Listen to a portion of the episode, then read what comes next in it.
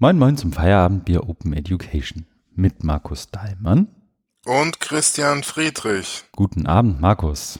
Guten Abend, Christian. Wie geht's dir? Mir geht's gut. Heute podcasten wir an dem Tag, an dem die Nachfolge von Angela Merkel bekannt ist. Ich habe noch ich gar nicht reingeguckt. Ah, okay, dann, dann halten wir die Spannung. Ja. Offen, äh, hoch. Ja. Meine, meine Podcast oder meine, meine Reaktion darauf soll nicht aufgezeichnet und veröffentlicht werden.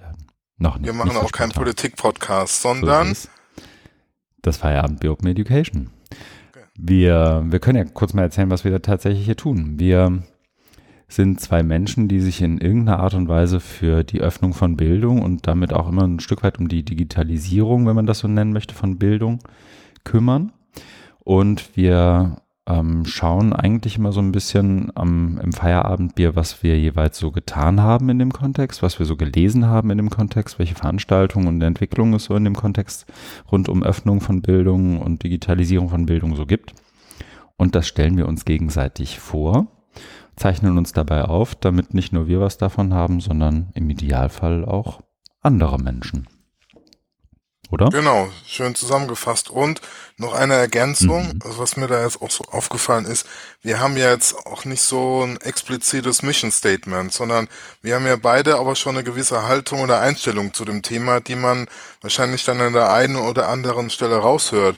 Aber ich finde es immer ganz charmant, dass man da nicht so mit der Moralkeule oder dem erhobenen Zeigefinger kommt und sagt, nee, das muss jetzt aber so und so sein, sondern wir versuchen das ja schon immer situationsbezogen entsprechend dann zu begründen. Ja, ich glaube, durchaus lassen wir ab und zu auch mal den erhobenen Zeigefinger durchblicken. Ne? Mal freiwillig, mal unfreiwillig. ja, aber das äh, geht ja auch darum, dass wenn das Thema eben Öffnung heißt oder Offenheit, mhm. ne, dass man das auch selber lebt. Ne? Also das ist ja immer so so im, im Wechselspiel, also zwischen äh, Offenheit und äh, Ideologie äh, vielleicht. Ne? Also wenn man dann irgendein Thema dann zu zu zu stark ideologisiert. Ja, ich glaube, ab und zu täte uns eine pragmatischere Note ganz gut. Aber Aha. jetzt sind wir am Anfang schon bei der Selbstkritik. Das muss ja auch ja. sein. Nee. eins der Riten oder eins der Rituale vielmehr, das wir haben, ist, dass wir uns gegenseitig zu Beginn einer Folge darüber berichten, was wir trinken. Was trinkst du, Markus? Ich trinke mein letztes Force Premium aus äh, Südtirol. Da hatte ich ja einen größeren Vorrat mir im September mitgenommen und der ist jetzt Anfang Dezember leer. Ich habe auch, also das habe ich heute mit Schrecken festgestellt, als ich mich auf die Sendung vorbereitet habe und in den großen Karton gegriffen habe, dass es die letzte Flasche ist. Ich habe dann den Karton zerlegt. Hm, aus Wut. Ja, genau, nee, aus Ordnungssinn. Auch nicht schlecht. Ja. Ja, bei mir ist es Wasser. Ich habe eben schon im Vorgespräch gesagt, ich krieg's nicht übers Herz, heute ein Bier zu trinken. Gestern Abend war Wikimedia Weihnachtsfeier. Und ich glaube, den, den Bierkonsum für diese Woche habe ich äh, gestern Abend abgehandelt. Aha, dann haben wir jetzt mal Rollentausch. Normalerweise ja. bin ich immer derjenige, der Wasser trinkt und wird dann von unseren Hörerinnen und Hörern immer äh, ja, kritisiert. Für mangelnden Bierkonsum. Genau, ja, ja weil es ja dann Widerspruch zu einem Titel des Podcasts ist. Das stimmt wohl. Der zweite Punkt, der immer wiederkehrt, ist die Frage nach Feedback. Hast du Feedback bekommen, Markus? Persönlich nicht. Hm. Wir hatten was im Blog auf der Webseite in den Kommentaren dankenswerterweise. Und zwar von Julia Sommer. Viele Grüße. Sie hat hört uns gerne. Sie hört uns tatsächlich. Das würde mich auch mal interessieren, ob das auch noch viele andere so machen, weil das, glaube ich, mich auch darüber nachdenken lässt, wie viel Arbeit ich in diese Webseite stecke, beziehungsweise in die Episodenaufbereitung. Ähm, sie hört uns wohl immer über den Browser auf ihrem Rechner. Was ich als auch jemand, der, der viel Podcast hört, durchaus als ungewöhnlich empfinde. Ähm, aber auch das geht ja. Ich meine, dafür ist ja auch dieser Webplayer da. Und immer wenn sie auf die Links klickt, machen die sich nicht im neuen Tab auf, sondern ähm, eben in dem gleichen Fenster, in dem sie da ist.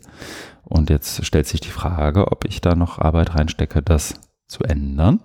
Oder aber, liebe Julia, du hörst uns übers Handy und lädst dir eine Podcast-App deiner Wahl runter und hörst uns darüber. Aber ich gebe mir natürlich auch gerne Mühe. Mich würde es aber tatsächlich interessieren, ob auch andere Menschen uns über den Browser hören.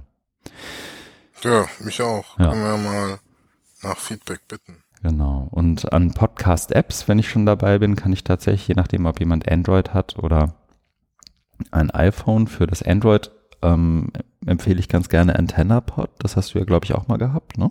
Genau, das ist auch meine Empfehlung. Ja, das ist ein Open Source Ding und ist eigentlich ähm, ganz schön. Ähm, es gibt auch sowohl, äh, oder es gibt für, fürs iPhone eine App, die ich sehr schön finde, die heißt Castro, wie Fidel, ähm, die einfach ein paar schöne Features hat, um irgendwie Dinge automatisiert in irgendwelche Warteschleifen laufen zu lassen und so weiter. Die Standard iPhone App, weiß gar nicht, kann die inzwischen Shownotes ähm, und Kapitelmarken? Shownotes ja eh, aber Kapitelmarken glaube ich hm. nicht, als ich es letztes Mal ausprobiert habe. Ich glaube, das hat sich auch geändert. Und dann gibt es ja noch Overcast. Das ist, glaube ich, so einer der Klassiker, die man eigentlich immer benutzen kann. Hast du noch eine Empfehlung? Mm, nee, also Antenna Pod und für iPhone, da bin ich jetzt auch erst selber dabei, mich da reinzufuchsen. Ja. Guck dir mal Castro an. Ich glaube, das ist ganz gut. Ja, aber liebe Julia, ähm, ich arbeite da gerne dran, dass du nicht immer hin und her springen musst beim Links öffnen. Dazu sind sie auch da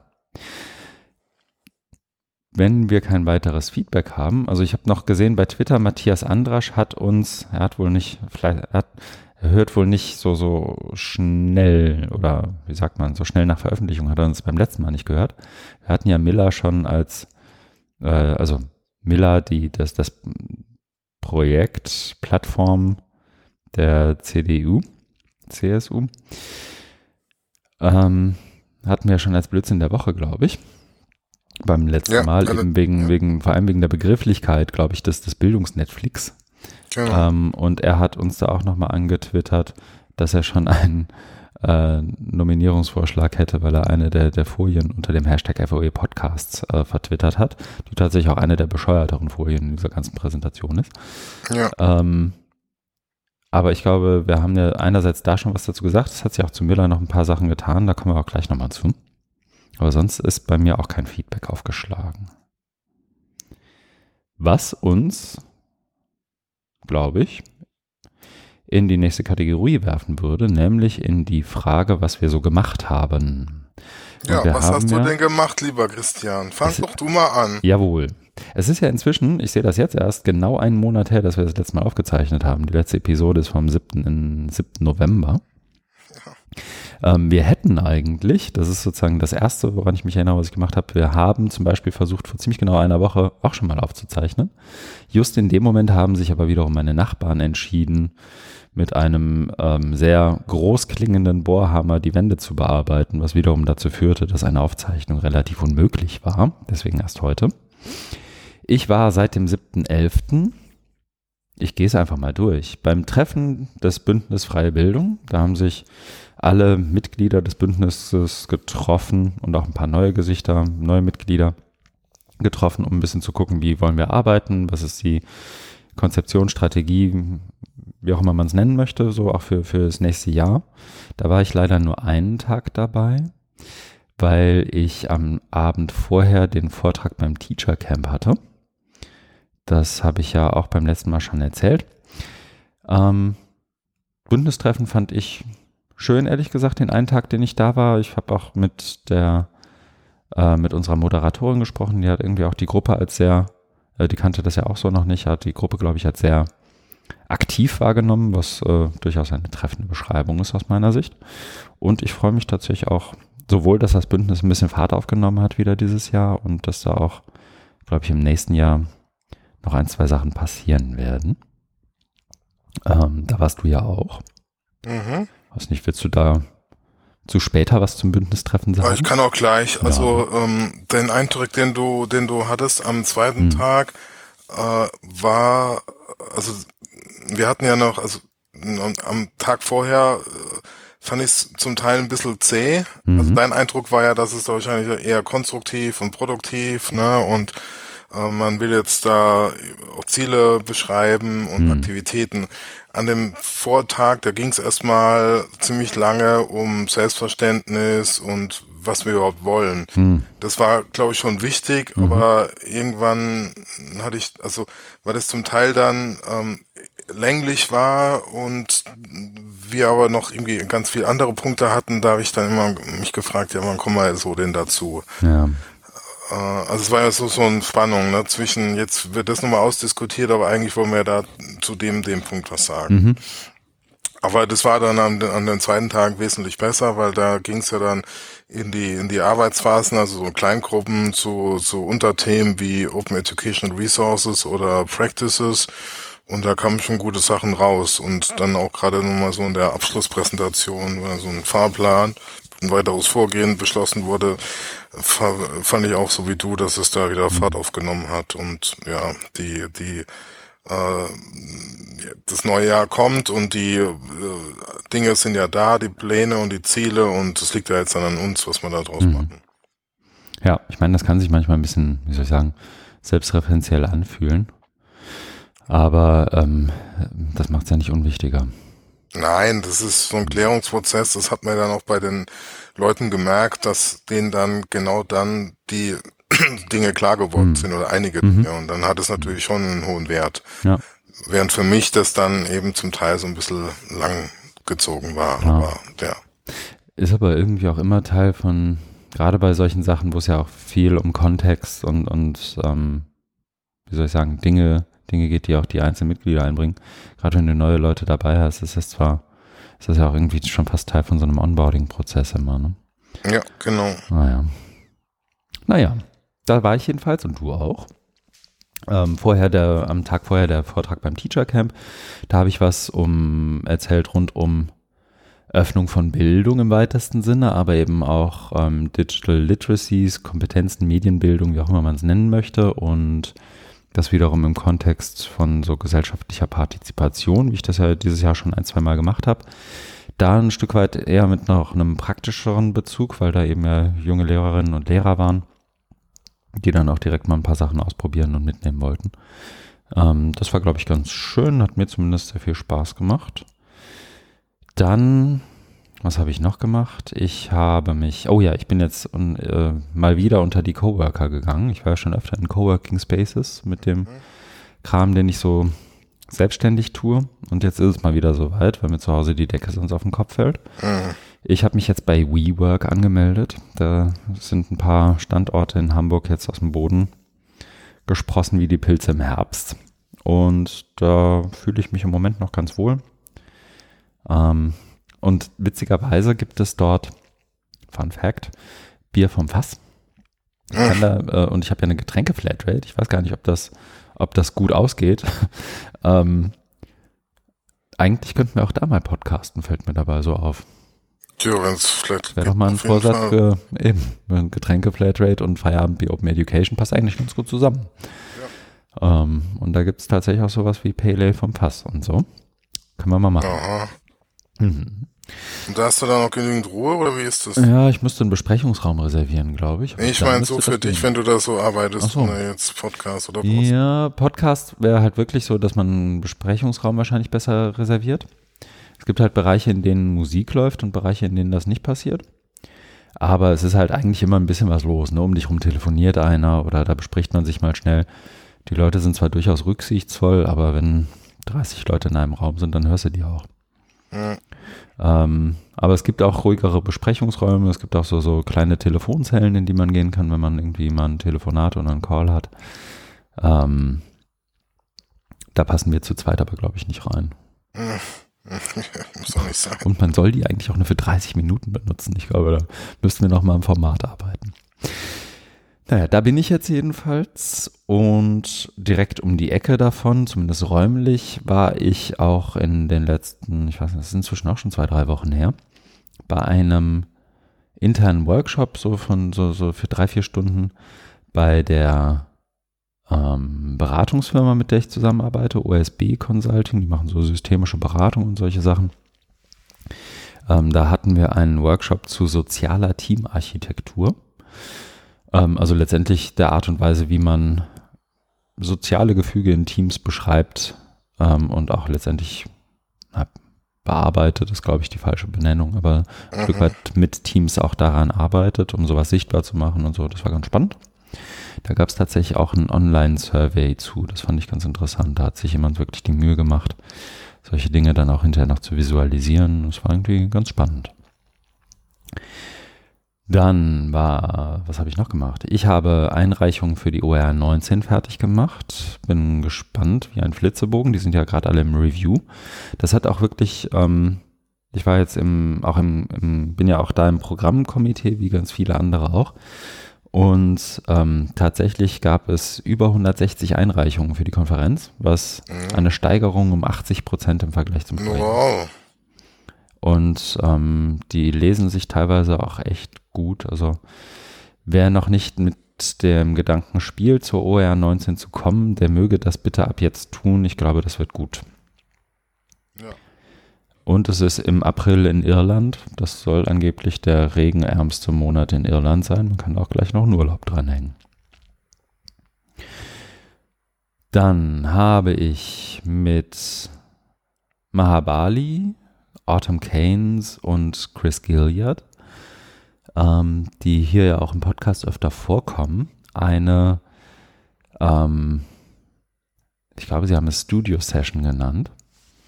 Ähm, schreibe ich hier auch nochmal so rein, eine Studio-Session gemacht zum Thema Privacy und Online-Learning. Also mhm. äh, Privacy ist ja schwer zu übersetzen immer. Ne? Sowas wie Privatsphäre ist gleich so die räumliche Ergänzung. Ähm, ja, Privatheit vielleicht und letztendlich auch Datensicherheit, Datenschutz spielt da ja auch immer so ein bisschen rein. Ähm, und zwar mit auch mit Studierenden von, von Maha unter anderem. Und wir haben da letztendlich einfach ein bisschen zu, zu gesprochen. Das war irgendwie, fand ich, eine ganz, ganz schöne Unterhaltung von einer Stunde. Die, die Studis haben auch ein, zwei Dinge erzählt, die sie so betreffen in dem Themengebiet. Ähm, wir haben ein paar Tipps und Tricks ausgetauscht. Das war irgendwie ganz, ganz schön. Habe ich auch hier verlinkt und liegt bei YouTube rum. Dann habe ich noch eine Folge aufgezeichnet zu Podcasting the Digital Turn. Das ist ja der Podcast, den ich äh, für und mit dem Hochschulforum Digitalisierung gerade bespiele. Und da habe ich gesprochen mit Michael Volkmann. Ähm, da geht es in der Folge hauptsächlich darum, wie er so eine Art Servicestruktur aufbaut oder aufgebaut hat und das auch nach wie vor tut an der TUM, rund um Beratung von Lehrenden in der Digitalisierung und des Bessermachens von Lehre. Und wir haben das jetzt Lehrende motivieren genannt, das trifft es nicht so richtig. Es geht auch um Netzwerke, es geht ein Stück weit auch letztendlich darum, wie, wie man sich da auch organisiert, wenn man das tut. Also ein Stück weit die, die zentrale Dienstesicht, so heißt es ja in der Uni, ähm, auf die Dinge.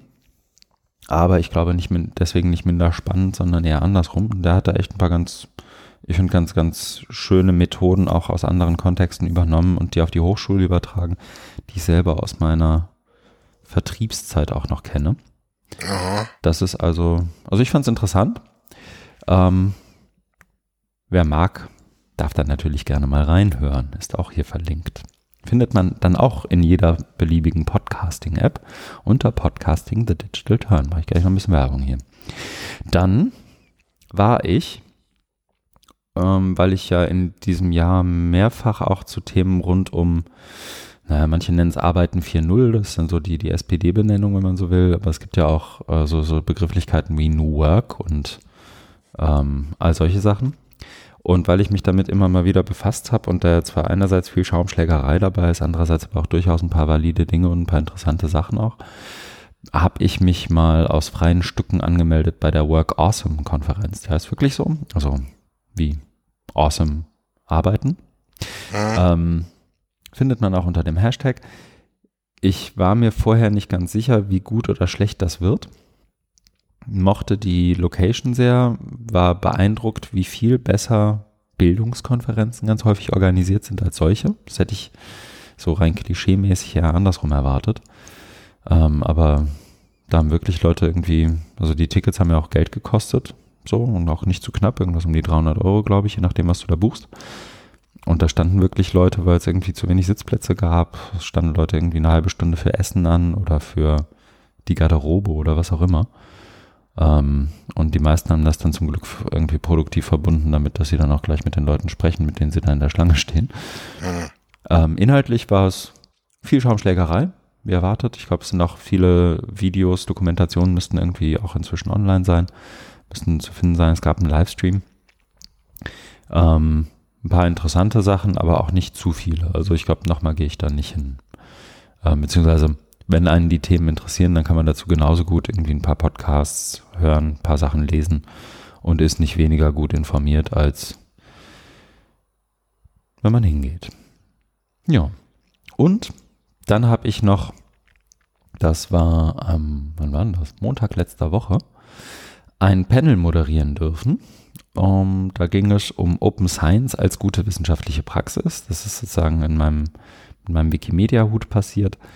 Da haben wir vier Panel-Mitglieder, ähm, Martina Franzen, ähm, Ernst-Dieter Rossmann, also ist jetzt schon so lange her, Manfred Hauswirt vom Fraunhofer Fokus. Hans-Dieter Rossmann ist der Vorsitzende des Bundestagsausschusses zu Bildung, Wissenschaft und Technikfolgenabschätzung. Und ähm, Claudia Müller-Birn, die ja im Fellow-Programm Freies Wissen auch Mentorin ist und viel zu offener Wissenschaft macht. Ähm, letztendlich dazu befragt, was denn jetzt sozusagen die Hürden von offener Wissenschaft sind, warum das irgendwie an manchen Stellen noch ein bisschen hängt. Ähm, oder auch nicht. Ganz interessant fand ich ähm, tatsächlich, das ist ja auch was, was irgendwie im Bildungskontext immer wieder passiert ist, gerade so das Thema Qualitätssicherung immer wieder nach, nach oben kommt. Ähm, ich glaube, viele OER-Fans können es inzwischen nicht mehr hören. ähm, mich bis zum gewissen Grad eingeschlossen.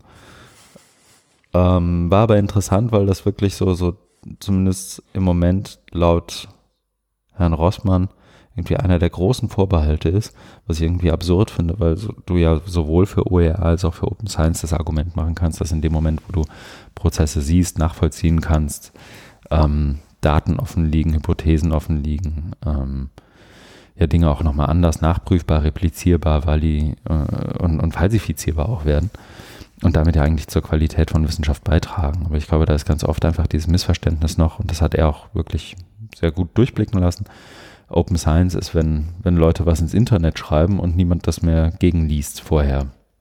Und das ist ja nun ein ziemlicher Blödsinn. Deswegen müsste es eigentlich einfach sein, dieses Argument zu widerlegen, so meint man.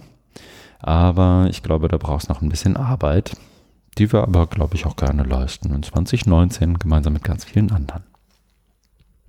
Ja, und dann war ich noch ein paar Mal in Frankfurt in der Zwischenzeit. Da gibt es ja auch das, das Projekt, an dem ich nun auch schon das, die letzten acht, neun Monate arbeite, wo es letztendlich um so eine Art ähm, Online-Kurs oder mag nicht MOOC sagen, aber eigentlich Arbeitstitel ist tatsächlich MOOC.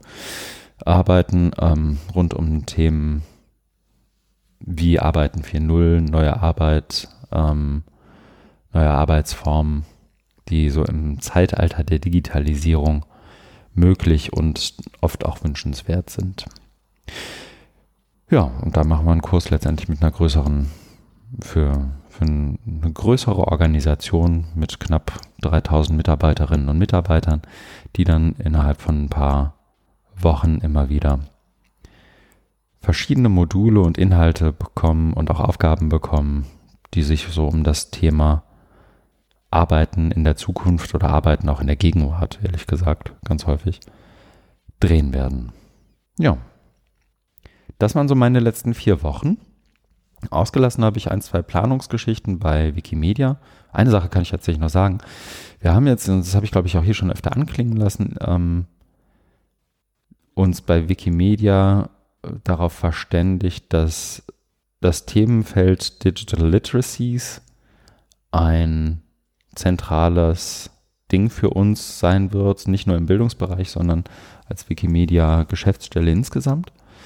Und ähm, auch in dem Kontext werden wir, glaube ich, in den nächsten sechs Monaten hoffentlich die ein oder andere, das eine oder andere Format und die ein oder andere Idee auch mal irgendwie zur Diskussion stellen und dazu einladen.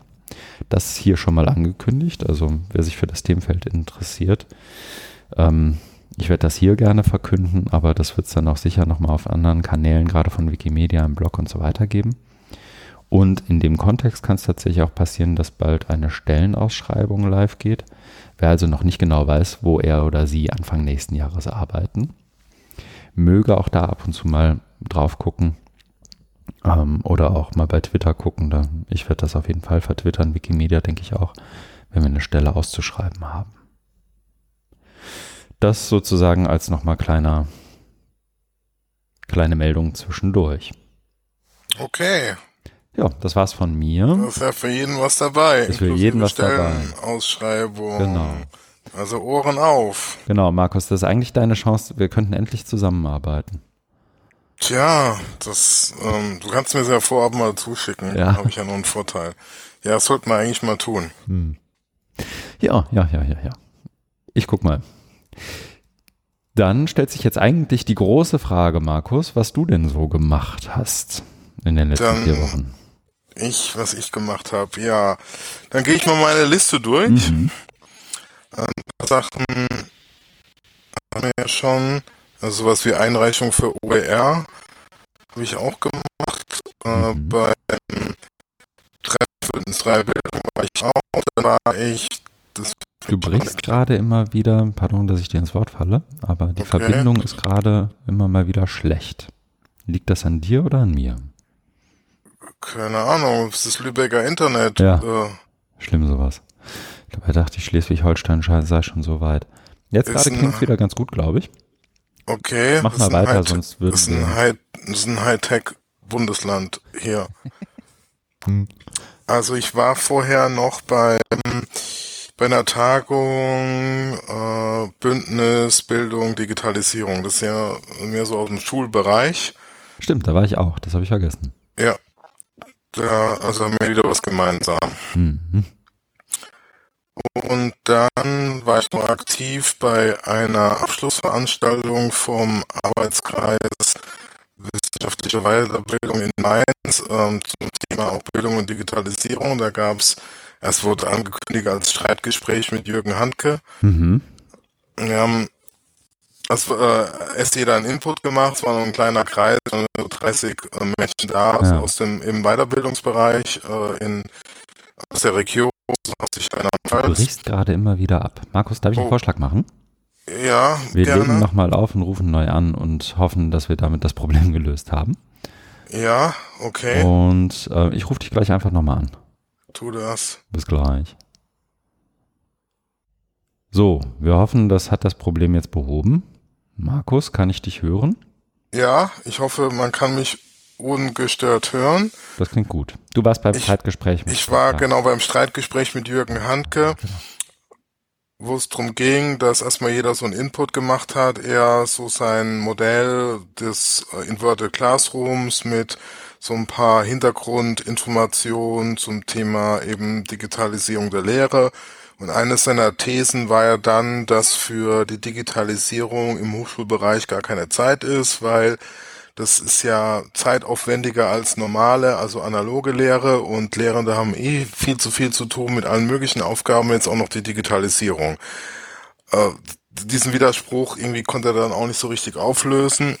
Ich habe dann versucht, weil es ja Streitgespräch hieß, da so ein bisschen zu provozieren, äh, habe das vorher dann unter vier Augen auch schon angekündigt. Also so Angriffspunkte waren dann, dass ja dieser Inverted Classroom ja gar nicht so eine riesen Innovation ist, äh, weil ähm, das wären ja Dinge dann, die vorher im Klassenzimmer oder im Seminarraum stattfanden oder im Hörsaal ne, ausgelagert und du bist ja dann, also weil er, er betont ja immer so, dass man kommt ja dann zusammen im, im Seminar zum Diskutieren, Austauschen, Fragen beantworten. Aber wenn du alleine vor deinem Computer sitzt und dir ein Video anguckst, dann ja, bist du ja in der Situation allein und hast ja dann auch niemanden, der dir was erklären kann. Und ich, seh- ich sehe halt auch so ein bisschen die Gefahr, dass es zu einer Monokultur hinausläuft, ne? Weil er lässt ja schon durchblicken, dass er das als das Modell für die Digitalisierung hält, während ich sage, das ist eher ein Baustein davon, ein kleiner. Und da gibt's natürlich noch viel, viel mehr und andere Bausteine.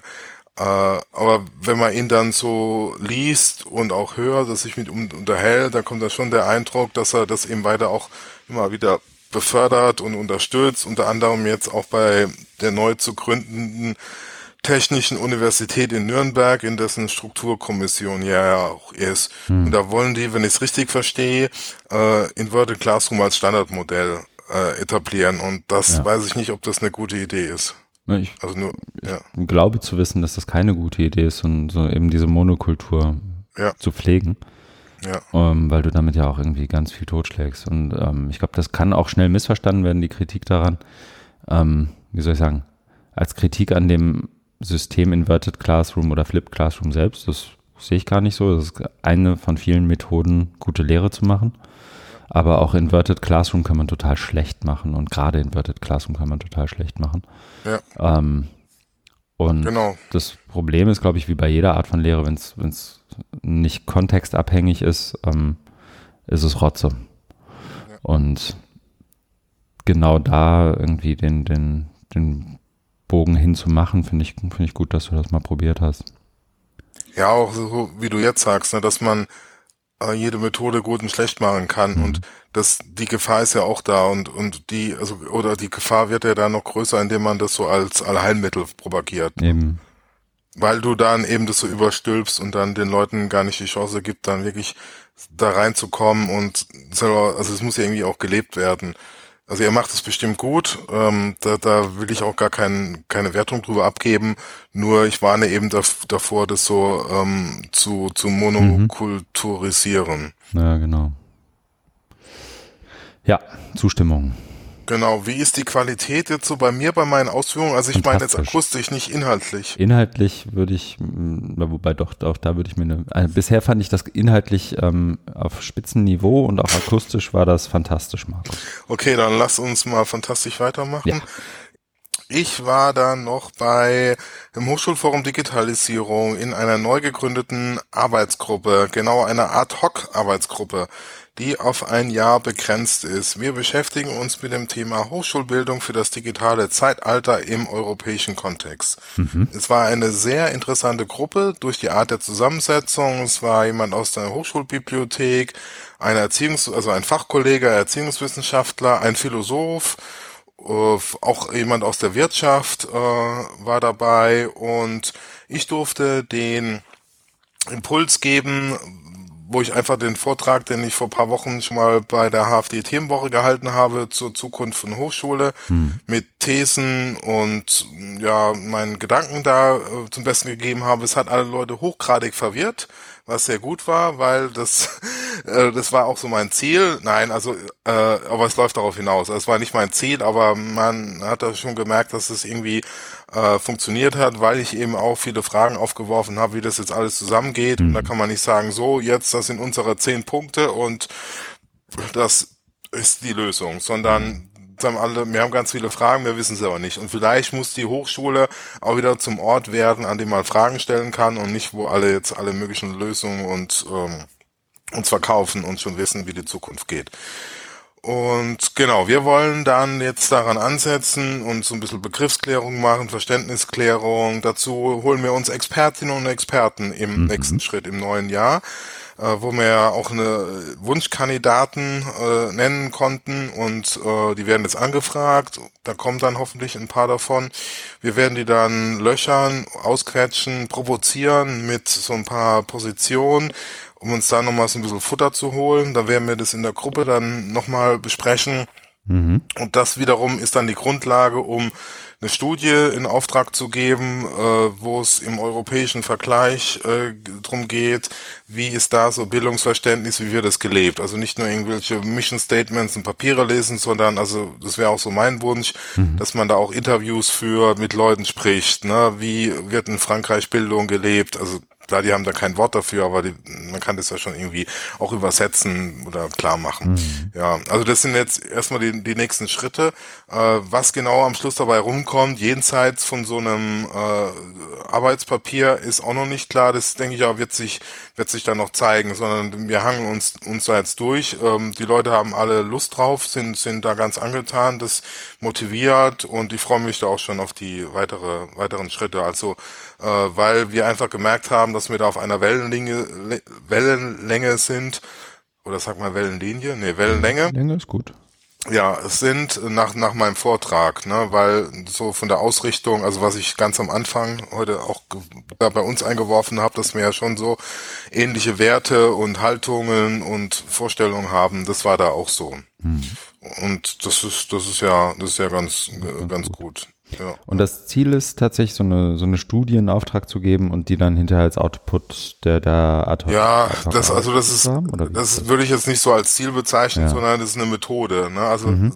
weil man da irgendwie auch Überblick und arbeiten soll und, äh, ja, aber es wurde auch schon angemerkt, dass da irgendwie auch politisch äh, mhm. gearbeitet werden soll, indem man eben auch bestehende äh, Regelungen oder bestimmte Handlungen, Herangehensweisen kritisiert dadurch, mhm. man sagt, eigentlich müssten wir uns wieder mehr darauf äh, konzentrieren, da da läuft was schief, so in die Richtung. Ja, ja, ja. Und die Studie wäre jetzt erstmal so der nächste Schritt. Also es ist wirklich so, ich glaube, da fährt man ganz gut damit, dass man sich jetzt wirklich Schritt für Schritt da irgendwie durchhangelt. Ja. Ja. Weil es ja eher auch eben was ist, was du halt so nebenbei machst. Ne? Meine, das betrifft ja auch alle in ihrer Arbeit, in ihrem Selbstverständnis. Das hat man ja gemerkt, auch in einer sehr lebhaften Diskussion, ne, wo die, wo die dann gesagt haben, ja, die Hochschulen eiern da immer so rum und das ist halt voll, un, vollkommen unklar. Aber das heißt ja nicht im Umkehrschluss, dass ja jetzt mhm. die, der Riesenentwurf rauskommt, ne? Äh, wo dann drin steht, so äh, Hochschulen im, im 21. Jahrhundert zeitgemäße Bildung sieht so und so aus. Das wäre ja auch absurd. Das wäre das wär ja, das wär auch ziemlich unzeitgemäß eigentlich, ne? Ja, das, das, das und es wäre auch ein Widerspruch zum, zum Selbstverständnis, sondern das ist, ja, das ist erstmal vielleicht so die Bespaßung untereinander, was gut ist, oder der Austausch, aber dass man vielleicht auch irgendwie schafft, diesen äh, Austausch, diesen Diskurs äh, zu transportieren, ne? Also wie mhm. man da herum, wie man da rangeht, wie man ähm, die die Dinge bearbeitet. Vielleicht kann man das, also dass man so eine Transparenz macht, weil oftmals ist es ja so, dass du fertige Produkte hast, wie so ein schönes HFD-Papier, ja. aber gar nicht weißt, wie der Prozess ist. Und dass du dann eben diesen versuchst, diesen Prozess so ein bisschen zu öffnen. Das wäre, glaube ich, gar keine, mhm. wäre wär so, so ein Ansatz. Weil es müssen dann andere Hochschulen, andere Hochschulenarten, äh, andere Organisationen auch für sich erstmal klarkriegen. Ja. Da kann es wäre vermessen, wenn da zehn Leute kommen und sagen, juhu, hier ist es. Könnt, ihr braucht nicht mehr zu denken, wir haben für euch gedacht, hier steht's drin. Macht einfach, setzt um, ne? So zehn Punkte Plan. Das gab's ja früher auch mal, so in bestimmten politischen Kreisen. Ja, ja. das stimmt. Ja. Okay, spannend. Ja, ich halte euch ja. auf dem Laufenden. Das geht ja im neuen Jahr dann gleich weiter mit dieser Doppel Doppelsession. Finde ich so. Wir haben ja nur begrenzt Zeit, also so ein knappes Jahr. Das ist schon fast eine Lebensweisheit. haben nur begrenzt Zeit. Lebenszeit ist begrenzt. Ja. ja. Ja, ja, ja, ja. Dann, Dann ab, du bist bei Ring a Scientist. Finde ich fantastisch. Entschuldigung, ja. ich äh, nehme es ja, dir vorweg. Das, Sag du. Ja, danke, danke. Nein, das ist gut. Also das, ähm, äh, da habe ich mich gemeldet und mhm. bin dann äh, einen Termin ausgemacht. Es war da ein Tag vor dieser Sitzung in Bonn, also mhm. wo ich schon in Bonn war. Das äh, hat dann, äh, also die haben mich dann aus so einer aus so einer Grundschule äh, heraus angerufen mhm. und waren dann Kinder dabei, die dann auch was zu meiner Arbeit wissen wollten. Ja, das, das, hat, das hat Spaß gemacht. Die haben sich auch, äh, auch nochmal bedankt und wollen dann im Kontakt bleiben. Das ja. werde ich dann auch machen. Vielleicht ja, muss man Ring as Scientist kurz erklären, ne? Ja, mach also doch du ja, mal. Du hast, ja. ja. Also es ist tatsächlich, ich kenne es ich kenn's tatsächlich daher, weil ähm, das ein Projekt von Kerstin Göpfrich ist. Die ist Fellow im Fellow-Programm Freies Wissen, das wir ja bei Wikimedia mit Volkswagen Stiftung und Stifterverband ähm, veranstalten und tragen, wo es letztendlich darum geht, dass ähm, WissenschaftlerInnen ein Open Science Projekt durchführen und dabei mentoriert und beraten werden, äh, ein Stück weit auch qualifiziert werden in verschiedenen Workshop-Formaten und ähm, auch letztendlich so, so, eine Art Netzwerk bilden können oder nicht nur so eine Art, sondern hoffentlich ein Netzwerk bilden untereinander. Und Kerstin Göpfrich ist eigentlich, oh, jetzt ist dünnes Eis, ich glaube, Physikerin am Max Planck, glaube ich. Nee, was Medizin. Nee, das ist jetzt dünnes Eis.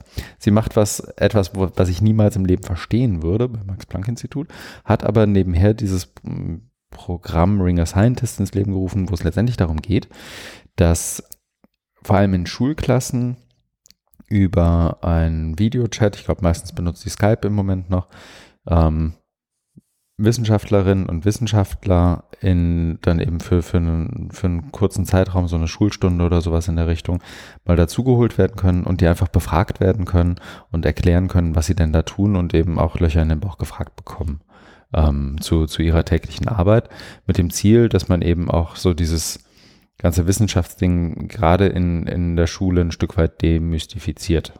Ja. Was war denn deine Lieblingsfrage? Was wurdest du gefragt? Ob man Lehrer ersetzen kann und ob man das soll. Also ich habe das dann immer so deutlich gesagt, dass ich das für keine gute Idee halte. Ach so, echt, ne? Ja, ja, ja, mhm. genau. Also so, ähm, was der Computer kann und was er nicht kann. Also es mhm. ging so, so, so in Richtung auch künstliche Intelligenz. Ne? Mhm. Und das ist halt ja, dass uns Menschen ja doch äh, einiges ausmacht, was ein Computer wahrscheinlich niemals, oder hoffentlich niemals können wird. Ja, das waren so meine Lieblingsfragen. Okay. Und das fragen Grundschüler dich? Ja. Okay. Ja. ja. Der Lehrer aber auch, oder die Lehrerin aber auch gut gebrieft vorher, ne? Ja, ja, mhm. ja, nee, das, das war, das war erstaunlich gut. Das ging, also mir hat das echt äh, Spaß gemacht und müssen wir eigentlich öfter machen, also, also mhm. so zu, äh, wie nennt man das dann immer, Zivilgesellschaft, ne? Zivilgesellschaftliches Engagement, ne? Raus aus der Blase, ne? mhm. ne? Nicht immer nur hier schlau daherreden, sondern auch mal oder oder ja einfach irgendwas ne, Vorträge oder Schreiben ist ja schön und gut, aber das gehört ja eben auch dazu. Genau. Da kann man sich auch einfach anmelden. Also ich glaube, dass Kerstin ja. versucht, das möglichst unkompliziert zu machen, dass es ja, ein großer ist, Zeitdieb ist. Nee, ist total unkompliziert. Ähm, das war auch alles mit ausreichend Vorlauf. Da kann man mhm. Termine ausmachen. Und es geht ja eine Stunde. Also bei mir ging's maximal eine Stunde. Eben. Und groß vorbereiten muss man sich da eigentlich auch nicht, ne? Nee, ich glaube, je weniger, desto besser. Das soll ja irgendwie authentisch sein. Du sollst ja da keinen keinen Vortrag halten, ja. sondern du lässt dich auf die Fragen ein und die, ne, die stellen dann die Kinder auch selber oder kriegen manchmal Unterstützung dann von, mhm. von der Lehrerin. Oh, das, das, äh, hat erstaunlich gut, also ich, das war ja mein erstes Mal. Oh, ich mhm. war da echt angetan. Ja, das ist ein tolles Projekt. Cool. Sehr gut. Also weil, weil die Idee einfach einfach ist, ne? Total ne? Wie der Name schon sagt, ne? Ringer Scientist, ne? Aber damit äh, erreichst du ja schon viel, mhm. ne?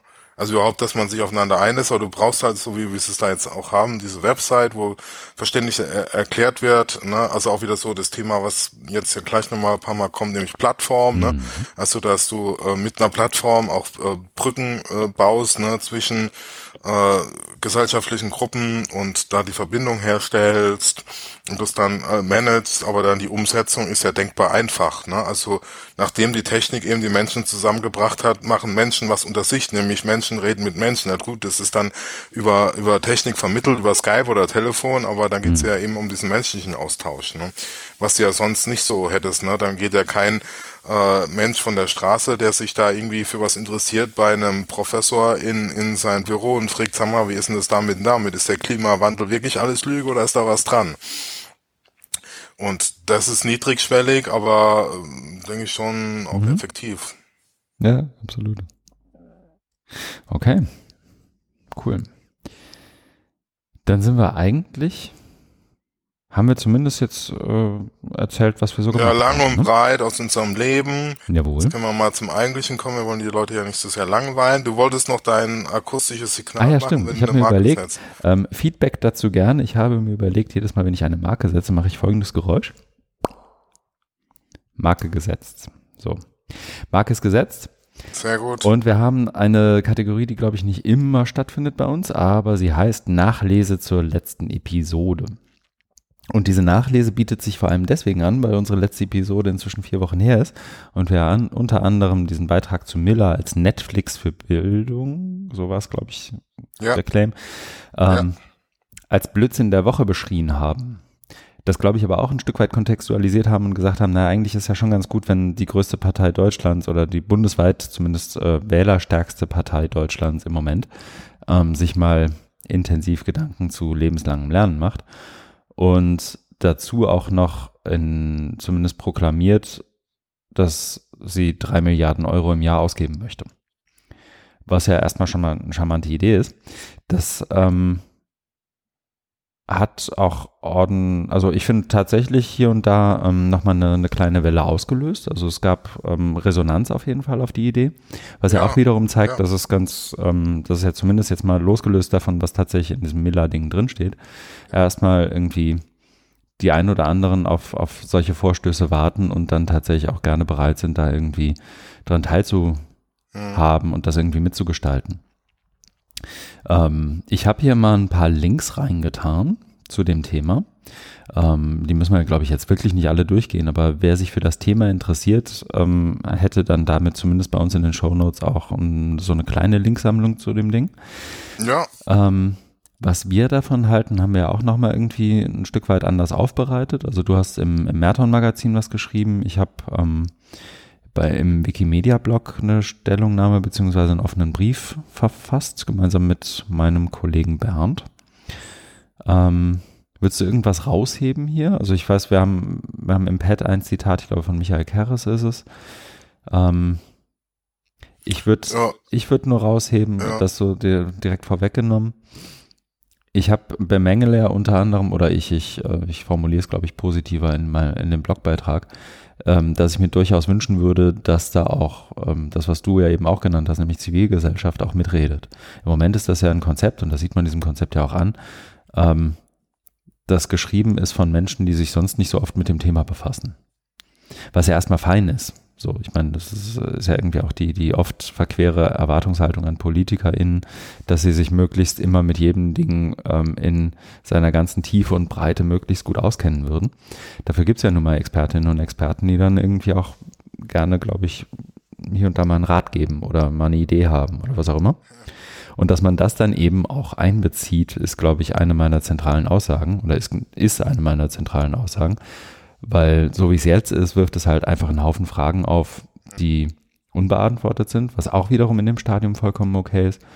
Aber ähm, ich habe durchaus auch gesehen, dass sich die ein oder anderen Miller-Autoren, ich glaube, es sind alles, wobei nee, eine Autorin ist auch dabei, ähm, sich auch bei, bei Twitter angemeldet haben und irgendwie auf äh, Tweets mit Miller-Hashtag irgendwie so ein bisschen ironisch antworten und dann irgendwie ähm, so tun, als hätten sie gerade das Rad neu erfunden. Und das ist ja nun wirklich nicht so. Also, und wie soll ich sagen, jetzt habe ich es ja positiv gesagt, so im Sinne von eigentlich ganz schön, dass die bundesweit größte oder wählerstärkste Partei Deutschlands äh, auf die Idee kommt, dass lebenslanges Lernen mal ein Thema sein könnte.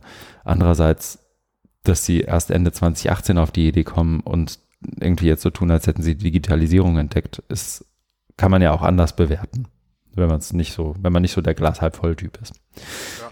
Jetzt äh, quatsche ich mich hier schon wieder in Rage. Ich wollte nur einen Link noch loswerden, weil ähm, was ich tatsächlich auch in dem Kontext, ja, sorry, bin gleich fertig, ähm, in dem Kontext ja auch positiv anmerken kann, ist, dass sie jetzt zumindest mal auf so eine ähm, eigene Art anfangen, auch auf, Antwort, auf, auf Fragen zu antworten. Also es gibt ja unter anderem diesen Beitrag ähm, Drei Fragen an Miller, heißt er, glaube ich, ähm, einer der ersten von, von Ulrich Schmidt. Ähm, und auf den beziehen sie sich jetzt auch in einer ihrer ersten Antworten. Äh, das habe ich hier auch mal verlinkt als ein PDF. Vorsicht beim draufklicken, aber naja, das. Und ich würde noch ganz schnell hinterher werfen, heute ist ja auch, oder gestern und heute ist ja auch dieser Parteitag, wie du angemerkt hast. Und in dem Kontext haben sie es ja auch nochmal vorgestellt und seitdem ist auch auf der Website der CDU, CSU, hätte ich auch nicht gedacht, dass ich die mal von diesem Podcast aus verlinke, ähm, ein Post mit einem äh, Erklärvideo zu Miller, in dem sie sozusagen drei Nutzerinnen und Nutzer oder zumindest potenzielle Nutzerinnen und Nutzer von Miller befragen. das ist einmal die Hausfrau mit zwei Kindern, die sich weiterbilden möchte. Es ist einmal der Selbstständige, der irgendwie zeigen möchte, was er alles kann. Und es ist einmal der Handwerker, der irgendwie sich betrieblich ähm, weiterbilden muss oder beruflich weiterbilden muss, um weiter on top zu bleiben. Ähm, alles vollkommen okay Cases, nur wie Miller die jetzt abdeckt, hat, glaube ich, immer noch keiner verstanden. Aber jetzt halte ich meinen Mund und lass dich mal reden.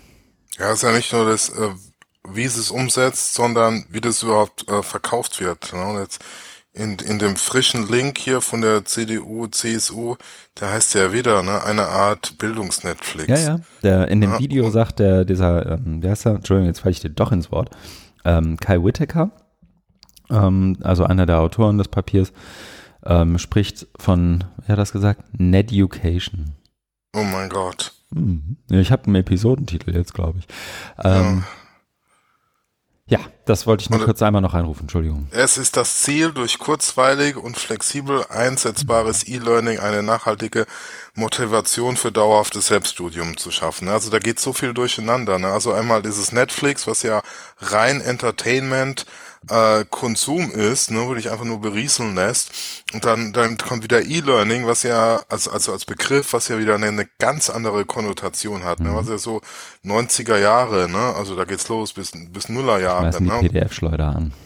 Genau, und was ja alles andere als kurzweilig und, und, und flexibel ist. Also ja, flexibel, indem du das halt mhm. 20 PDFs hast, ne? Oder, oder kleine. Und das ist total orts- und zeitunabhängig. Ja, ja, ja. Und, und das, da, da hast du so, so kleine Wissensnuggets. Ne? Und das nennen die ja alles kurzweilig, ne? Weil weil es halt äh, rein oberflächlich ist. Aber also das Ganze, die Krone aufsetzt, ist ja wirklich dieses, dieses Netflix-Ding, ne? Also ja, ja. Aber, aber, lass mich auch noch mal mhm. kurz zwei, drei ja, Sätze sagen äh, am Stück.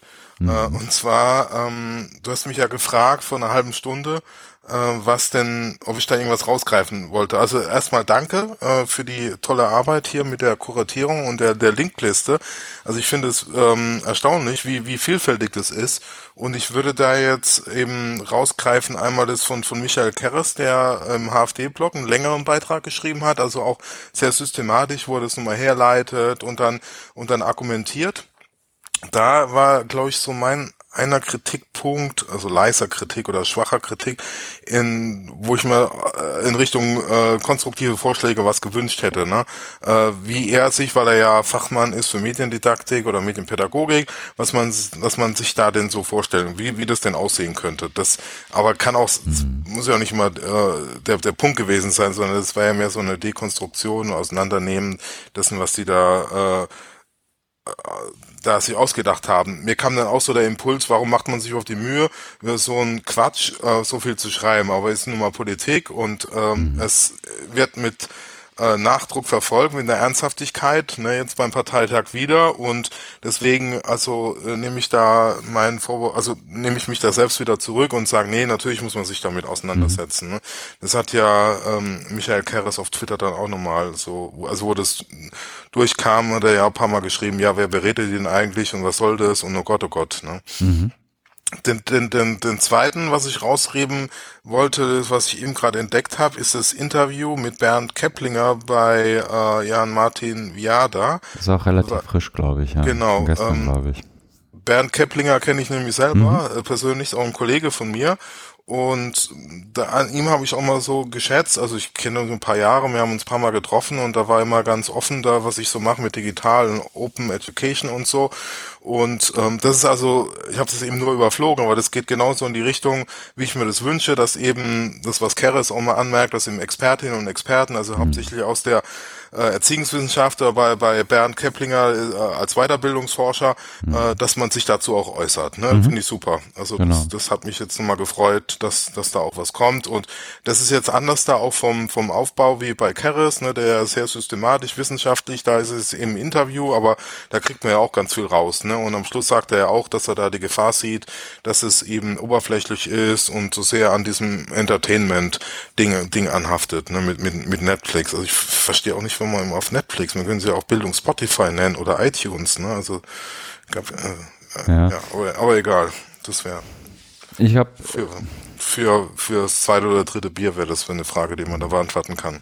Ich glaube, man muss da auch zwei Dimensionen unterscheiden und bei der einen bin ich auch sehr viel schmerzfreier als bei der anderen. Wenn wie soll ich sagen, in der Kommunikation, um wirklich die die 80 Millionen anzusprechen, von einem Netflix für Bildung gesprochen wird, um ein erstes Bild zu geben. Da gibt es eine Seite, auf die gehst du und dann ist da was.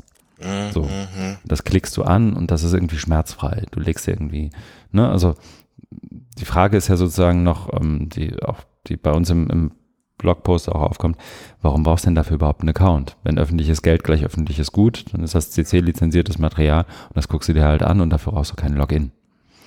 Ähm, zumindest da, für den Vorgang nicht. Aber ähm, die, was ich sagen wollte, ist, die die eine Dimension ist jetzt sozusagen die Kommunikation und Leute darauf aufmerksam machen, dass es da sowas gibt und darüber sprechen und die irgendwie dahin ziehen. Ne? Also so die Kommunikation drumherum. Wenn da jemand von Netflix für Bildung spricht, dann kann ich das zähneknirschend bis zum gewissen Grad hinnehmen. Ungeachtet ja. aller Plattformlogiken ja. und ja. Businessmodelle, die dahinter, was auch immer es ist. Mein, meine Bauchschmerzen entstehen ja in dem Moment, wo Leute konzeptionell einfach schlampig arbeiten und auch konzeptionell von einem Netflix für Bildung sprechen, aber irgendwie acht andere Sachen damit meinen. Ne, also die verschiedenen Bezahlmodelle, die da angesprochen werden und auch nicht irgendwie ausdifferenziert werden, sondern nur so angerissen werden. Die Art und Weise, wie man dann noch über Personalisierung spricht und ähm, dann auch noch die, die Art und Weise, wie man darüber spricht, dass auch Arbeitgeber und Arbeitgeberinnen sich und, und Unternehmen sich auf dieser Plattform anmelden und dann wiederum auch einerseits Wünsche äußern können, was erstmal sind das ja alles vollkommen logische Ideen. Natürlich, wenn es um Weiterbildung geht, dann geht es auch darum, irgendwie Menschen in den Arbeitsmarkt zu kriegen und dafür kann man den Arbeitsmarkt dann auch ruhig mal fragen, was er denn möchte.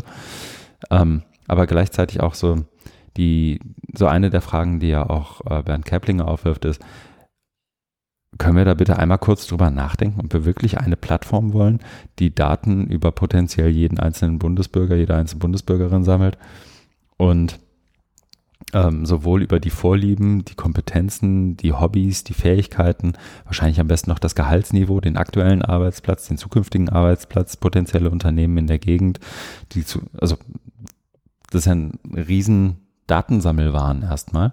Hat mit ja, und auch, nichts zu tun. Und, und das alles vor dem Hintergrund, genau. ein Halbsatz noch, ja. ähm, alles vor dem Hintergrund, dass das in einem Land passiert, das ja nun auch irgendwie seine und ich mag das gar nicht so, so stilisieren, so seine Historie mit Überwachung hat einerseits und andererseits in einem Land, in dem vor, ich glaube, 30 Jahren bei der letzten großen Volkszählung oder der vorletzten großen Volkszählung noch irgendwie 87. Demos waren. Ja, ja ein, 31 Jahre jetzt, wo noch Demos waren, ähm, dass die Leute irgendwie nicht angeben wollen, in welchem Postleitzahlbezirk sie wohnen. Ähm, ja gut, ich meine, das, da, da kommen wir jetzt in die Payback-Diskussion, aber das einfach als gegeben hinzunehmen und zu sagen, natürlich ist eine Plattform die Lösung, ist irgendwie ein, ein sehr arroganter Move, den ich so nicht unterstützen kann. Ja, und da kommt ja noch was dazu. Also das, das was du jetzt mit den Daten äh, alles aufgezählt hat, gehen wir wieder zurück zum, zum eigentlichen Thema, nämlich Weiterbildung oder Lernen. Ne? Wenn du dich da einloggst, dann äh, mit deinem Account, dann wird dir alles aufgezeichnet, ne, was du da machst. Und dann kriegst du irgendwie, irgendwie so Vorschläge, ne? Andere mhm. Lernende haben dann das und das sich angeguckt und haben dann das und das gemacht. Was ist denn, wenn du das nicht machst? Ne? Also wenn dann, mhm. ne, also der oder die Betreiber und die sehen dann äh, Frau Müller, ne, die sich da weiterbilden will, die dann im Video zu sehen ist, die hat dann jedes Mal den Vorschlag ignoriert. Was heißt denn das dann? Ist sie dann weniger folgsam? Ist sie eigenständig? Ist sie, ist sie autonom? Ist sie souverän? Bürgerin also, Nummer 23457 ist bildungsunwillig. Richtig. Und was heißt denn, also wie interpretiert man dann diese, diese Verläufe, ne? Wenn jemand dann äh, von A nach B ähm, nicht direkt geht, sondern drei, vier Abzweigungen nimmt, kommt aber trotzdem zum Ziel, ne? Also da gibt's, ne, da braucht länger, zwei Minuten, als mhm. 80 Prozent da. Was heißt denn das alles? Was? Ja, ne? Wer interpretiert es dann? Ne? Werden dann äh, Data, Educational Data Analysts eingestellt, die dann in schnell zusammen, zusammengeschusterten Studiengängen das Know-how lernen, wie so Daten interpretiert werden sollen? Na, ich finde, was, was, worauf du ja anspielst, ist eigentlich die, die verquere Annahme, dass gerade in dieser Plattform-Marketing-Logik ja immer davon abge, ausgegangen wird, dass Lernen und Bildung an sich so ein linearer Vorgang sei, ne? so, so Input-Output. Ich warte ja, da was messen rein, kann, dass du überhaupt das, quantifizieren genau, kannst. Dass du irgendwie einen Input misst, ist ja vielleicht noch nachvollziehbar so. Was, was haben wir denn an Lehrmaterial? Was, was machen die Menschen damit? Wie lange brauchen die für bestimmte Dinge? Was weiß ich?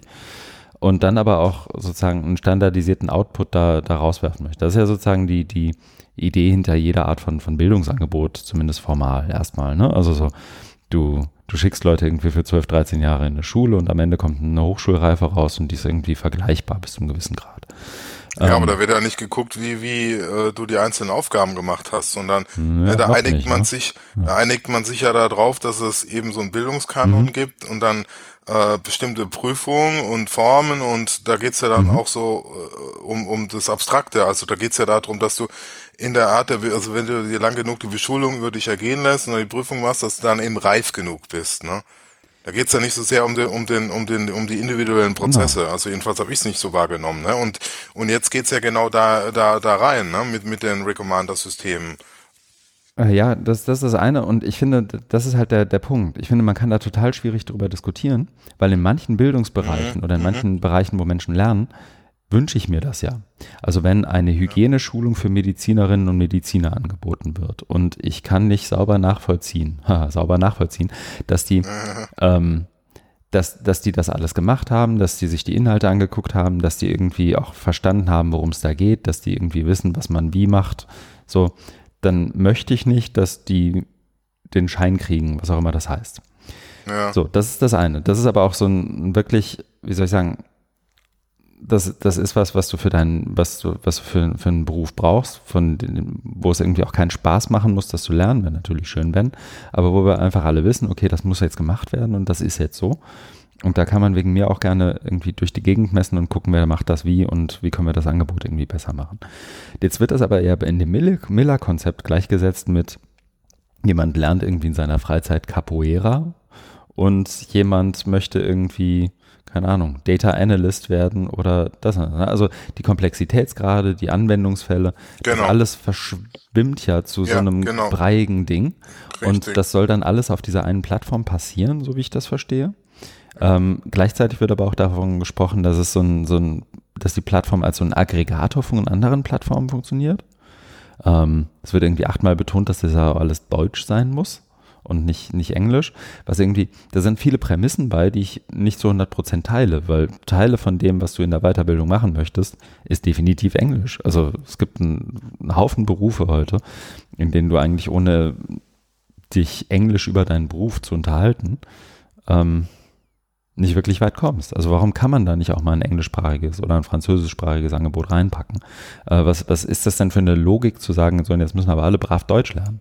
Ja, das Und ist ja nochmal noch mal ein ganz anderes Fass. Aber gehen wir nochmal einen Schritt zurück, weil du springst ja immer so. Mhm. Ja, das ja, leid. Nee, nee, alle, aber äh, ne, das, was du sagst mit dieser, ähm, dass die Plattform alles äh, können muss, Mhm. ne? Das ist ja dann auch so ähm, einmal äh, konzeptionell, ne, wie, wie, wie tief man da gehen äh, kann. Und ich denke, das ist so, so ein Fehlschluss, ne? Also das ist so, äh, so ähnlich wie äh, später bei dem einen Artikel, den wir haben, wenn es auch so um diese Irrtümer der Digitalisierung geht, äh, dass man sowas wie Ethik ne, äh, in, in Algorithmen einprogrammieren kann. Ne? Und da denke ich, äh, es, es sagt ja auch, nee, geht nicht. Und äh, ähnlich ähm, kann man auch argumentieren und sagen, du kannst äh, Lernprozesse, ich will nicht mehr von Bildung sprechen, weil das ja noch abstrakter ist, aber, aber, aber Lernprozesse, ne, äh, kannst, kannst, kannst du da auch nicht so abbilden. Na, also was, was, was Psychologen äh, seit seit Jahrzehnten ne, mit ihren verschiedenen äh, Mo Modellen machen. Ne? Und das soll jetzt irgendwie da erfasst oder quantifiziert werden und dann auch noch optimiert. Also im, im Sinne von, das soll noch interveniert werden, ne? dass man also merkt, ähm, da läuft was schief. Aber was denn dann überhaupt die, also es ist immer so ein Soll-Ist-Vergleich. Ne? Also es ist ja, das ist ja so eine kybernetische Steuerung. Ne? Du gibst dann immer rein, ähm, optimal ist, ist so und so, bei jetzt hier lerne äh, mit einem Thermomix umzugehen. Äh, dann hast du da einen, einen Zoll und dann gehen, gehen die Lernenden rein mit ihrem Ist-Zustand und dann wird dann permanent abgeglichen. Ja, das kannst du beim äh, Thermostat machen, ne? wenn die Wohnung zu warm oder zu kalt ist oder nicht bei Menschen und bei so komplexen Dingen wie Lernen. Mhm. Stimme ich dir zu? Ich, ich glaube, und das, äh, wie soll ich sagen, das, das meinst du ja auch nicht, also dafür kenne ich dich ja gut genug, ähm, dass man es dann nicht trotzdem mal versuchen sollte, irgendwie über Online-Weiterbildung nachzudenken. Ja, genau, Ne? also- Also, das ist ja wiederum Da das, gibt's ja schon, das wo, wo du Argument. Leuten hilf, he, Genau. helfen kannst. Ne? Es geht ja immer nur um, um diese Vehemenz und um diese äh, Überzeugung, dass du jetzt mit dem Algorithmus da äh, die, die das Lernen unterstützen kannst. Also wenn man genauer drüber nachdenkt oder, oder die beim Wort nimmt, das heißt ja, die, die ersetzen das Lernen. Also was, du wirst ja dann zu so einer äh, ne, Kuh, die auf der eben Penicillin in dein Futter und dann geht's ja wieder besser, ne? Aber was, wo ich auch dafür bin, ist, dass man eben so ähm, Unterstützungsangebote, aber mit, mit mehr Freiheitsgraden oder vor allen Dingen auch mit Menschenbild, was äh, von, von Freiheit und Autonomie des Menschen ausgeht und nicht von kompletter Manipulierbarkeit. Das ist, wie soll ich sagen, das ist sicher, ist, ist ein Punkt, den ich jederzeit unterstützen würde. Und genau da geht es halt irgendwie wahnsinnig kreuz und quer. Richtig. Und es also ist ja, diese, diese Konsequenz, mit dem dann gewisse Vorschläge, also vorsichtig formuliert Vorschläge, Recommendations umgesetzt werden, ne? weil da fängt es Genau. ja erst an spannend man, zu werden. Ne? was ich was ich finde und wie soll ich sagen und ich finde das auch gerade wir haben ja jetzt auch in, in so in der ganzen Digitalpakt-Diskussion und jetzt ähm, führe ich uns kurz weg, kommen wir aber gleich wieder ähm, haben wir auch so, so ein Föderalismus-Bashing zum Beispiel gerade. Ne? An vielen Stellen vollkommen zu Recht. Also äh, viele Dinge kann man auch einfach nicht erklären. Dass es irgendwie 16 Ministerien gibt, die irgendwie alle das Gleiche tun, aber dann irgendwie doch nicht. Und dann dürfen die nur begrenzt zusammenarbeiten oder tun es nicht oder wollen es nicht und was auch immer. Äh, da ist ziemlich viel Wahnsinn dabei. Aber dann einfach die Lösung zu proklamieren, wir brauchen jetzt ein, ähm, ein einheitliches Ding, ist halt auch wahnsinnig kurz gedacht, wenn es zum Beispiel darum geht, verschiedene Lösungsansätze auszuprobieren. Ähm, vielleicht auch eine Art von, ich meine, auf der gleichen Ecke wird ja meistens auch Wettbewerb proklamiert als, als eine der Lösungen für, für bestimmte Probleme. Aber eben auch verschiedene Lösungen für ähnliche Probleme einfach mal auszuprobieren. Dafür ist Föderalismus gar nicht so schlecht. Und das ist ein in sich Ja, durchaus resilientes System gegenüber jeder Art von Veränderung. So wurde es ja auch mal angelegt. Und das merkt man natürlich gerade im Digitalisierungskontext durchaus. Aber man kann das auch irgendwie, wie soll ich sagen, manchmal sollte einem auch ganz recht sein, dass Dinge sich nicht einfach so ändern lassen. Ähm, dazu kommt noch, dass die, dass gerade in diesem Kontext, und das hast du sowohl beim Digitalpakt jetzt so, so oder auch im Kontext Schulcloud, ähm, dass dann ja auch immer gesagt wird, wir brauchen jetzt diese eine Plattform, die das alles kann.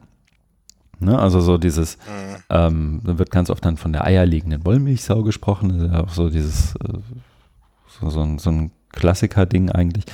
Ähm, und ich finde eben nicht, dass es die eine Plattform braucht, auf der du sowohl, keine Ahnung, Capoeira und Häkeln lernst, ähm, wo du, wo der Heizungstechniker irgendwie lernt, wie die digitalisierten neuen Gasthermen funktionieren und irgendwie das Internet of Things und 5G und äh, Smart Home. Ähm, und wo dann gleichzeitig Leute irgendwie so, so ein Fernstudium BWL Light machen oder irgendwie Data Analyst werden oder irgendwie Ruby on Rails lernen. Das können wegen mir sehr gerne verschiedene Plattformen sein, weil die Arten und Weisen, in denen du sowas gut lehren kannst und in denen du sowas le gut lernen kannst, eben vollkommen unterschiedlich sind. Und dafür irgendwie ein großes Plattformding zu entwickeln, das dann irgendwie auch noch Punkte vergibt und ähm, dann am Ende so ein äh, so, so jedem jedem Teilnehmer und jeder Teilnehmerin irgendwie so, so einen Bildungskoeffizienten auswirft. Du bist jetzt 576,8 schlau.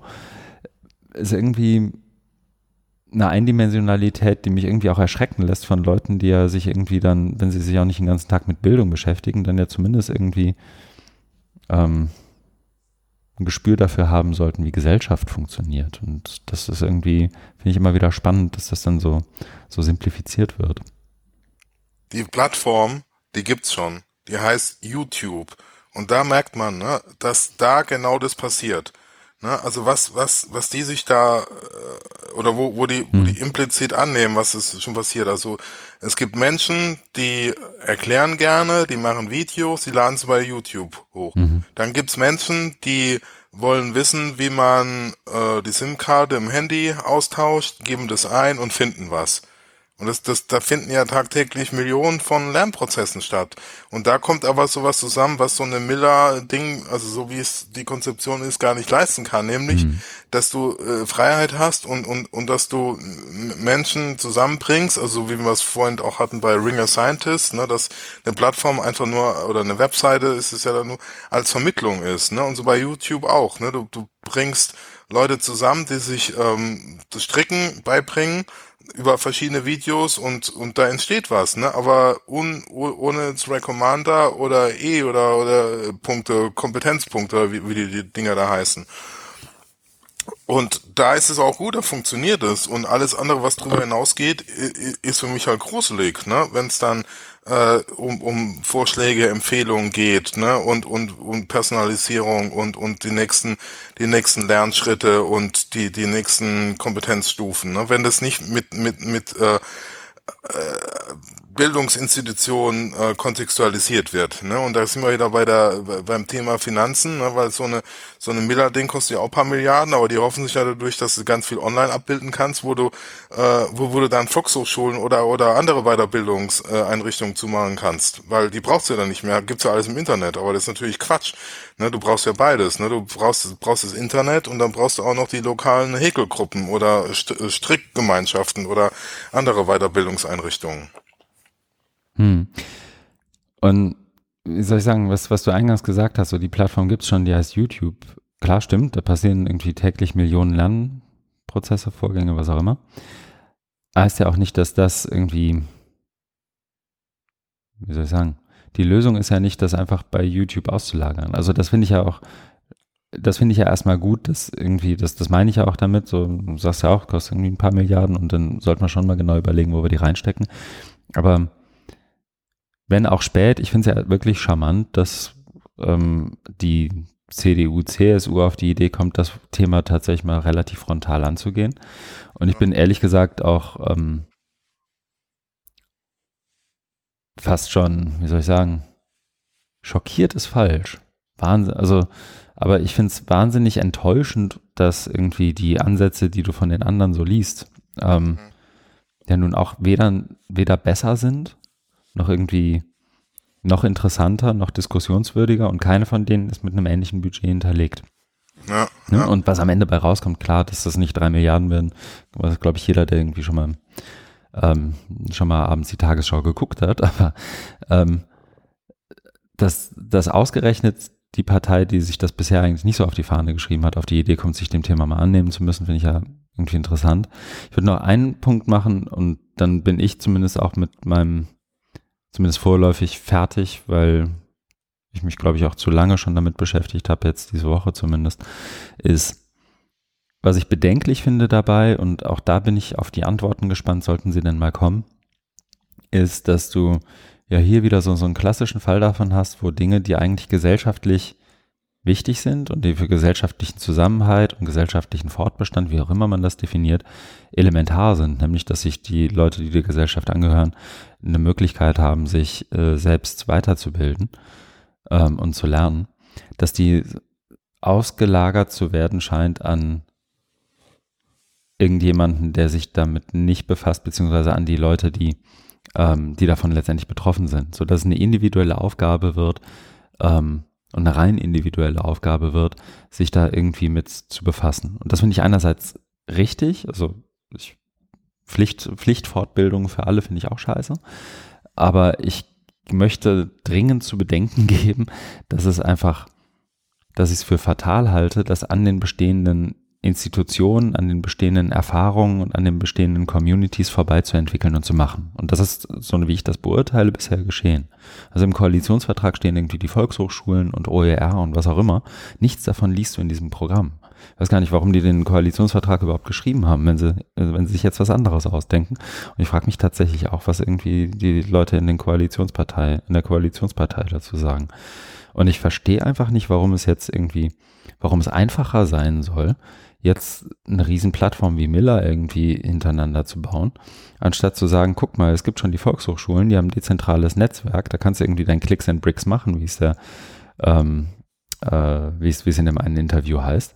Ähm, da gibt es ein bestehendes System, das ist garantiert nicht perfekt, aber das ist zumindest ein, ein, Anfang und darauf können wir aufbauen. Und wenn endlich mal jemand die Volkshochschulen ordentlich durchfinanzieren würde, dann und gerne auch mit den drei Milliarden, dann sähe es da von der Angebotsseite her doch auch schon viel anders aus.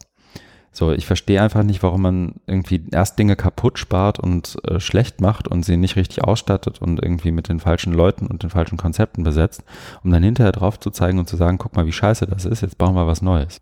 Eigentliche Problem äh, ist so ein viel tieferes. Du hast es in deiner langen Ausführung auch äh, drin gehabt, nämlich ähm, die äh, oder die die die Lernbereitschaft oder die die, ähm, ja, die Weiterbildung an sich.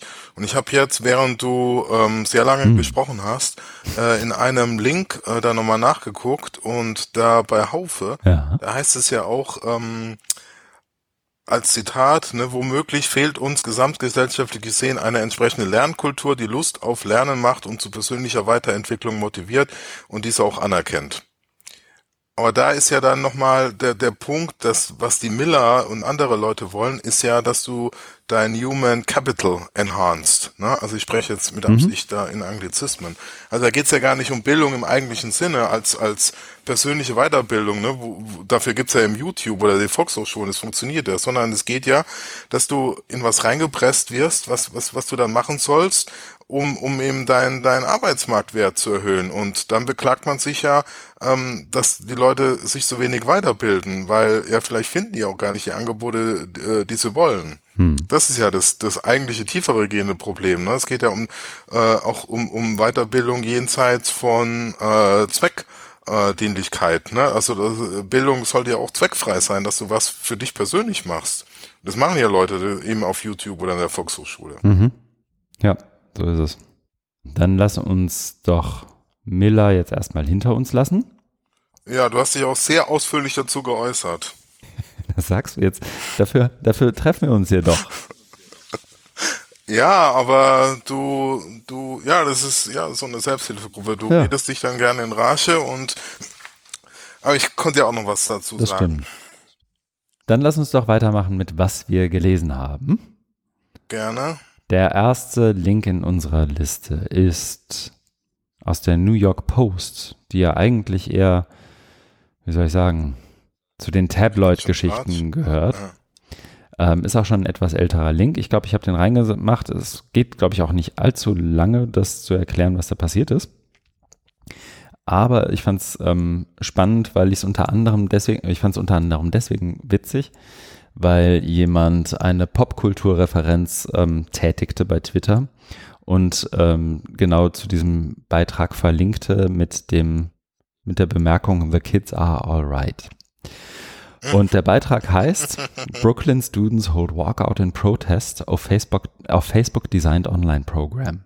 Also in Brooklyn, im Stadtteil von New York, ähm, sind die Schülerinnen und Schüler ähm, haben letztendlich ihre Bildungseinrichtung verlassen unter Protest für eine spontane Demonstration, weil sie sich tierisch langweilen, weil sie den ganzen Tag vor einem Rechner sitzen, vor einem PC sitzen und irgendwie sich durch Bildungsinhalte klicken müssen. Und tatsächlich auch, und ich finde hier ein paar Zitate sind einfach schön, ähm, von den, von den, von den Schülerinnen und Schülern selbst, ähm, die einfach sagen, wir, wir, wir haben die Schnauze voll, ähm, du, du kannst dich irgendwie durchklicken, durchcheaten, du kannst, ähm, du sitzt wirklich irgendwie acht Stunden am Tag vor einem Computer und klickst dich durch irgendwelche Sachen durch und es ist wohl relativ viel auch so, so Multiple-Choice-mäßig angelegt, also auch nicht irgendwie nicht sonderlich anspruchsvoll didaktisch. Und die, die, die Kids sind dann wirklich irgendwie vor die, auf die Straße gegangen, haben gesagt, wir verblöden hier, können wir bitte was anderes machen. Ähm, ja, ein Zitat ist, uh, It's annoying to just sit there staring at one screen for so long, said freshman Mitchell Storman, 14, who spends close to five hours a day on summit classes in algebra, biology, English, world history and physics. You have to teach yourself. Also es ist einfach äh, ermüdend und nervig, irgendwie fünf Stunden vor diesem Bildschirm zu sitzen, sagt der 14-Jährige, der irgendwie Klassen zu Algebra, Biologie, Englisch, Weltgeschichte und Physik irgendwie online macht und sich das irgendwie alles selbst beibringt. Jetzt könnte man bestimmt irgendwie auch dagegen halten, naja, irgendwie Lernen ist nun mal manchmal schmerzhaft und muss oder darf auch wehtun, das sagst du ja auch ab und zu mal. Und dass man sich das irgendwie beibringen soll, das ist aber, glaube ich, nicht das, was man meint, wenn man davon spricht, dass Lernen nochmal wehtun darf. Insofern Nein, fand ich das irgendwie einen ganz charmanten Artikel weil das ist ein charmanter Artikel, weil er einen Prozess ähm, verdeutlicht, der in, in der Wissenschaft, in der Bildungsphilosophie Learnification mhm. genannt wird.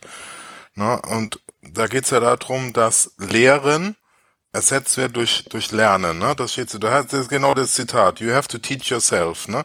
Und später heißt ja noch, dass ähm, each kid is supposed to get 10 to 15 minutes at one, each week. Mhm. Also 10 bis 15 Minuten kriegst du One-on-One Mentoring, ne? Also da One-on-One ist natürlich sehr intensiv, aber und dann, dann drunter heißt ja noch, dass, dass der, dass die Lehrenden äh, manchmal äh, Brief Lessons geben, also kurze mhm. Unterricht machen die manchmal, ne? Und das ist ja genau dieses Fatale, wo man denkt, man kann den Lehrenden ersetzen durch einen Computer, weil es gibt einen Unterschied, ähm, ob du eben von einem Menschen lernst. Und das ist auch was sehr Positives. Ne? Also dass Menschen haben über Jahrtausende immer voneinander gelernt. Also du hast einen weißen Mann äh, oder eine weiße Frau, mhm. äh, weiß, ne, nicht nur Haarfarbe, sondern vom ne, Erfahrungsschatz oder Hautfarbe, ne, äh, meine ich damit mhm. nicht, sondern einen, einen erfahrenen Menschen und von dem lernst du was. Ne? Und das ist ja, es ist eine uralte Kulturtechnik und es wird jetzt alles weg, weggeschafft. Ne? Deswegen spricht man nur noch von, von Lernen und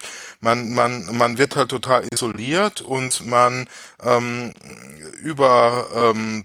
Also man, man, man äh, setzt dieses Lernen über alles und vernachlässigt dann eine ganz wichtige äh, Komponente, nämlich das, das Lehren. Ne? Dass es, dass es wichtig ist, dass man auch von, es darf auch mal jemand vorne stehen und dir was erklären. Ne? Mhm. Natürlich nicht nur, ne, und, sondern ähm, äh, man kann, und das ist ja genau was, was ich bei, bei Jürgen Handke dann kritisiere, ne? mhm. dass, dass, dass, also er, er verlagert es ja auch nur. Also er, er, er sagt ja, und das finde ich immer ganz besonders merkwürdig, er ist kein Lehrender mehr, er ist Coach. Ja, aber das ist, das ist irgendwie so was anderes. Warum bist du so versessen da, darauf, diese Berufsbezeichnung loszuwerden? Warum?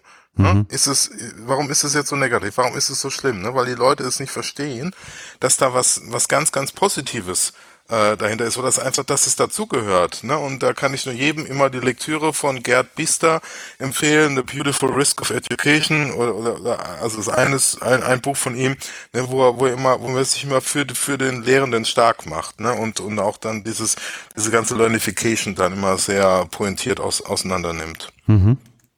Ne? Und also das ist natürlich jetzt durch die Technik kommt es oder Digitalisierung kommt es alles nochmal viel mehr hoch, wenn man sagt, ja, ähm, die, die, die, die, die äh, Lehrenden erreichen die ja gar nicht mehr, wie soll das gehen, ne, mit, mit den überfüllten äh, Klassenzimmern oder überfüllten Hörsälen. Aber da ist ja der, der Punkt ein ganz anderer. Ne? Das ist ja auch, was ich da bei meinem Vortrag da versucht habe deutlich zu machen, dass die Hochschulen auf die Digitalisierung denkbar schlecht vorbereitet wurden, weil oder sind, weil ja im Vorfeld schon Dinge gelaufen sind, die den dieses eigentliche Ideal von, von Bildung oder von Lernen und Lehren untergraben haben, nämlich dass da äh, immer mehr Leute dazugekommen sind, das ist ja auch was Schönes, aber dass eben die Ausstattung auf der lehrenden Seite dann vernachlässigt wurde. Ne?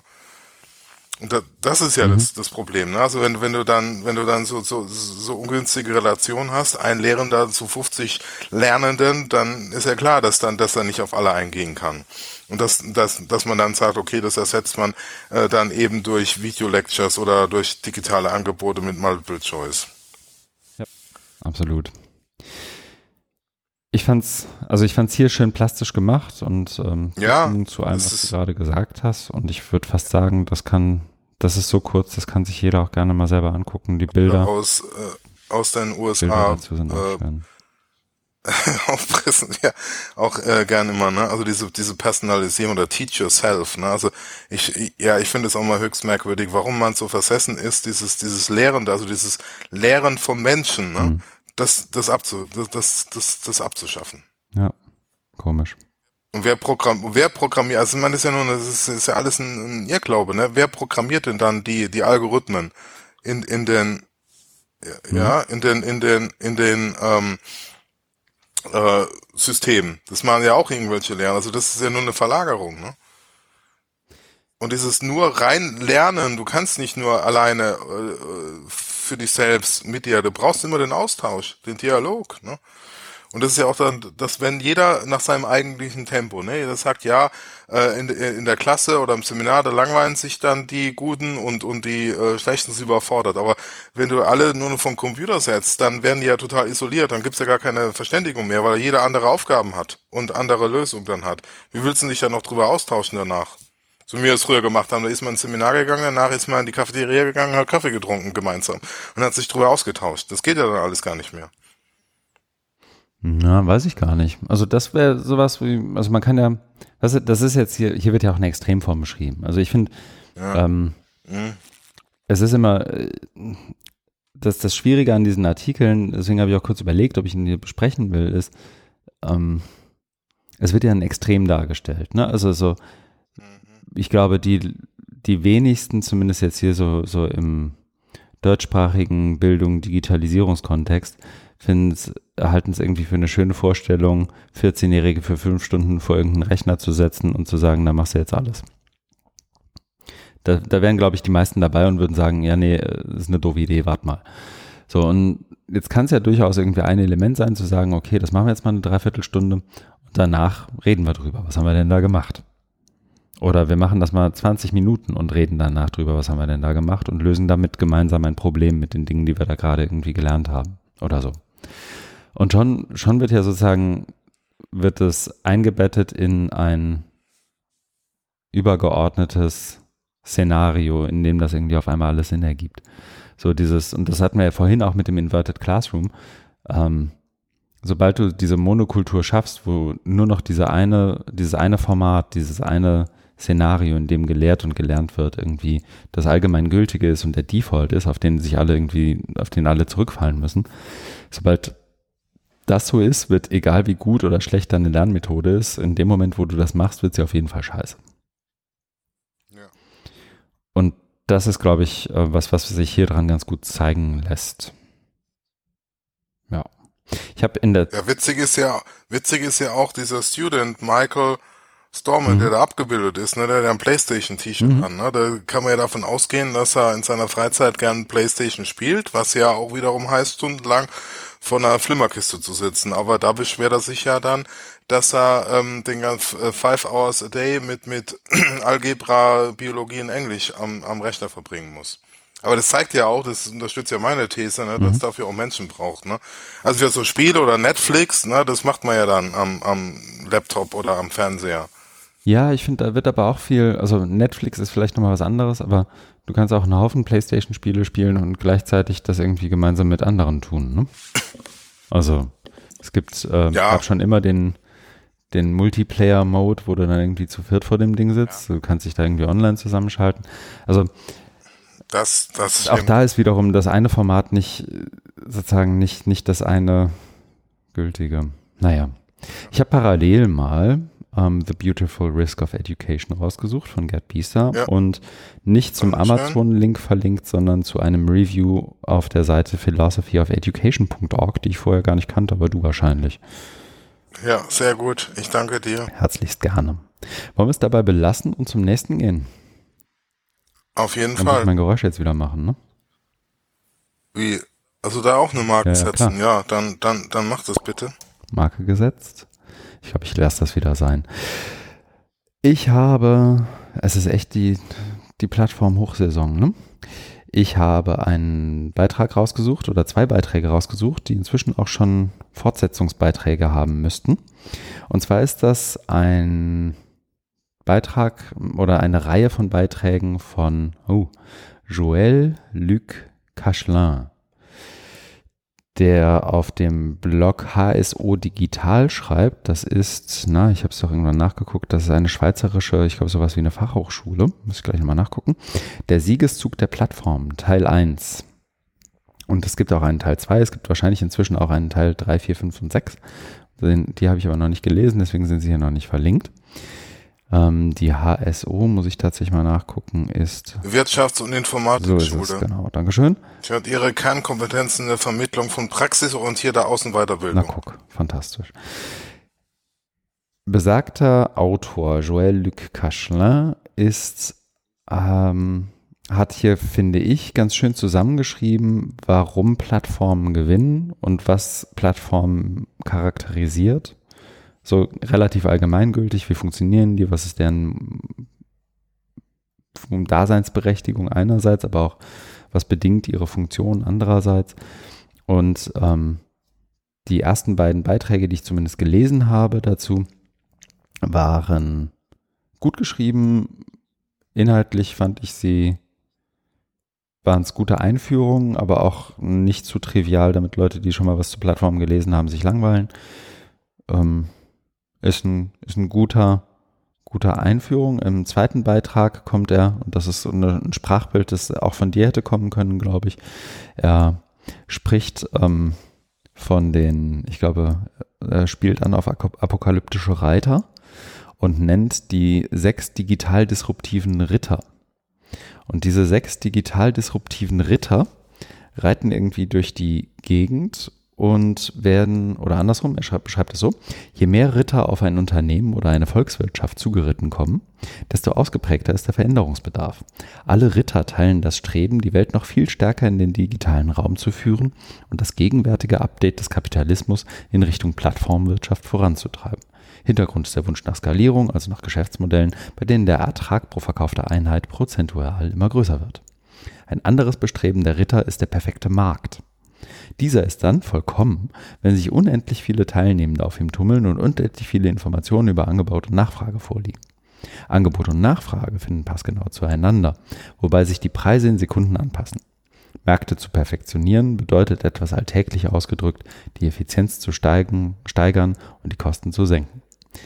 Und dann, also jetzt lange vorgelesen, pardon dafür, aber er beschreibt dann diese in seinem Bild sechs Ritter im Detail. Also es gibt den Ritter Digitalisierung der Wertschöpfung, Ritter 2 digitale Prozesse, Ritter 3 Neuinterpretation der Intermediäre, Ritter 4 arbeitende Kunden, Ritter 5 Online-Vertrieb und Kundenbetreuung und Ritter 6 Delegation von Arbeit an Maschinen. Und da kann man, glaube ich, gerade wenn man sich mit sowas wie Miller beschäftigt oder auch anderen Plattformen im Bildungskontext, durchaus hier und da mal ein Argument ziehen. Ja. Wenn man eins sucht. Man kann das aber auch einfach mal lesen und drüber nachdenken, ob man, ob das, was man da tut, richtig ist. Ja, oder was da dahinter steckt. Ne? Ich äh, habe jetzt den zweiten Teil noch gar nicht gelesen.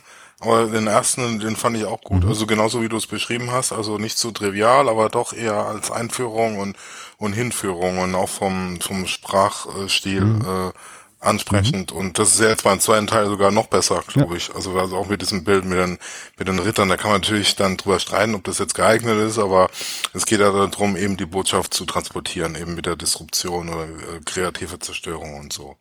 Und genau, da kann man sich einiges rausziehen. Also gerade was du eben vorgelesen hast mit diesem perfekten Markt, ne, das würde dann auf Miller auch zutreffen. Ne? Also diese Illusion oder Irrglaube, dass man es da von perfekt informierten Kunden oder na, äh, Weiterbildungshungrigen zu tun hat. Mhm. Ne? Die gibt's ja gar nicht. Ne?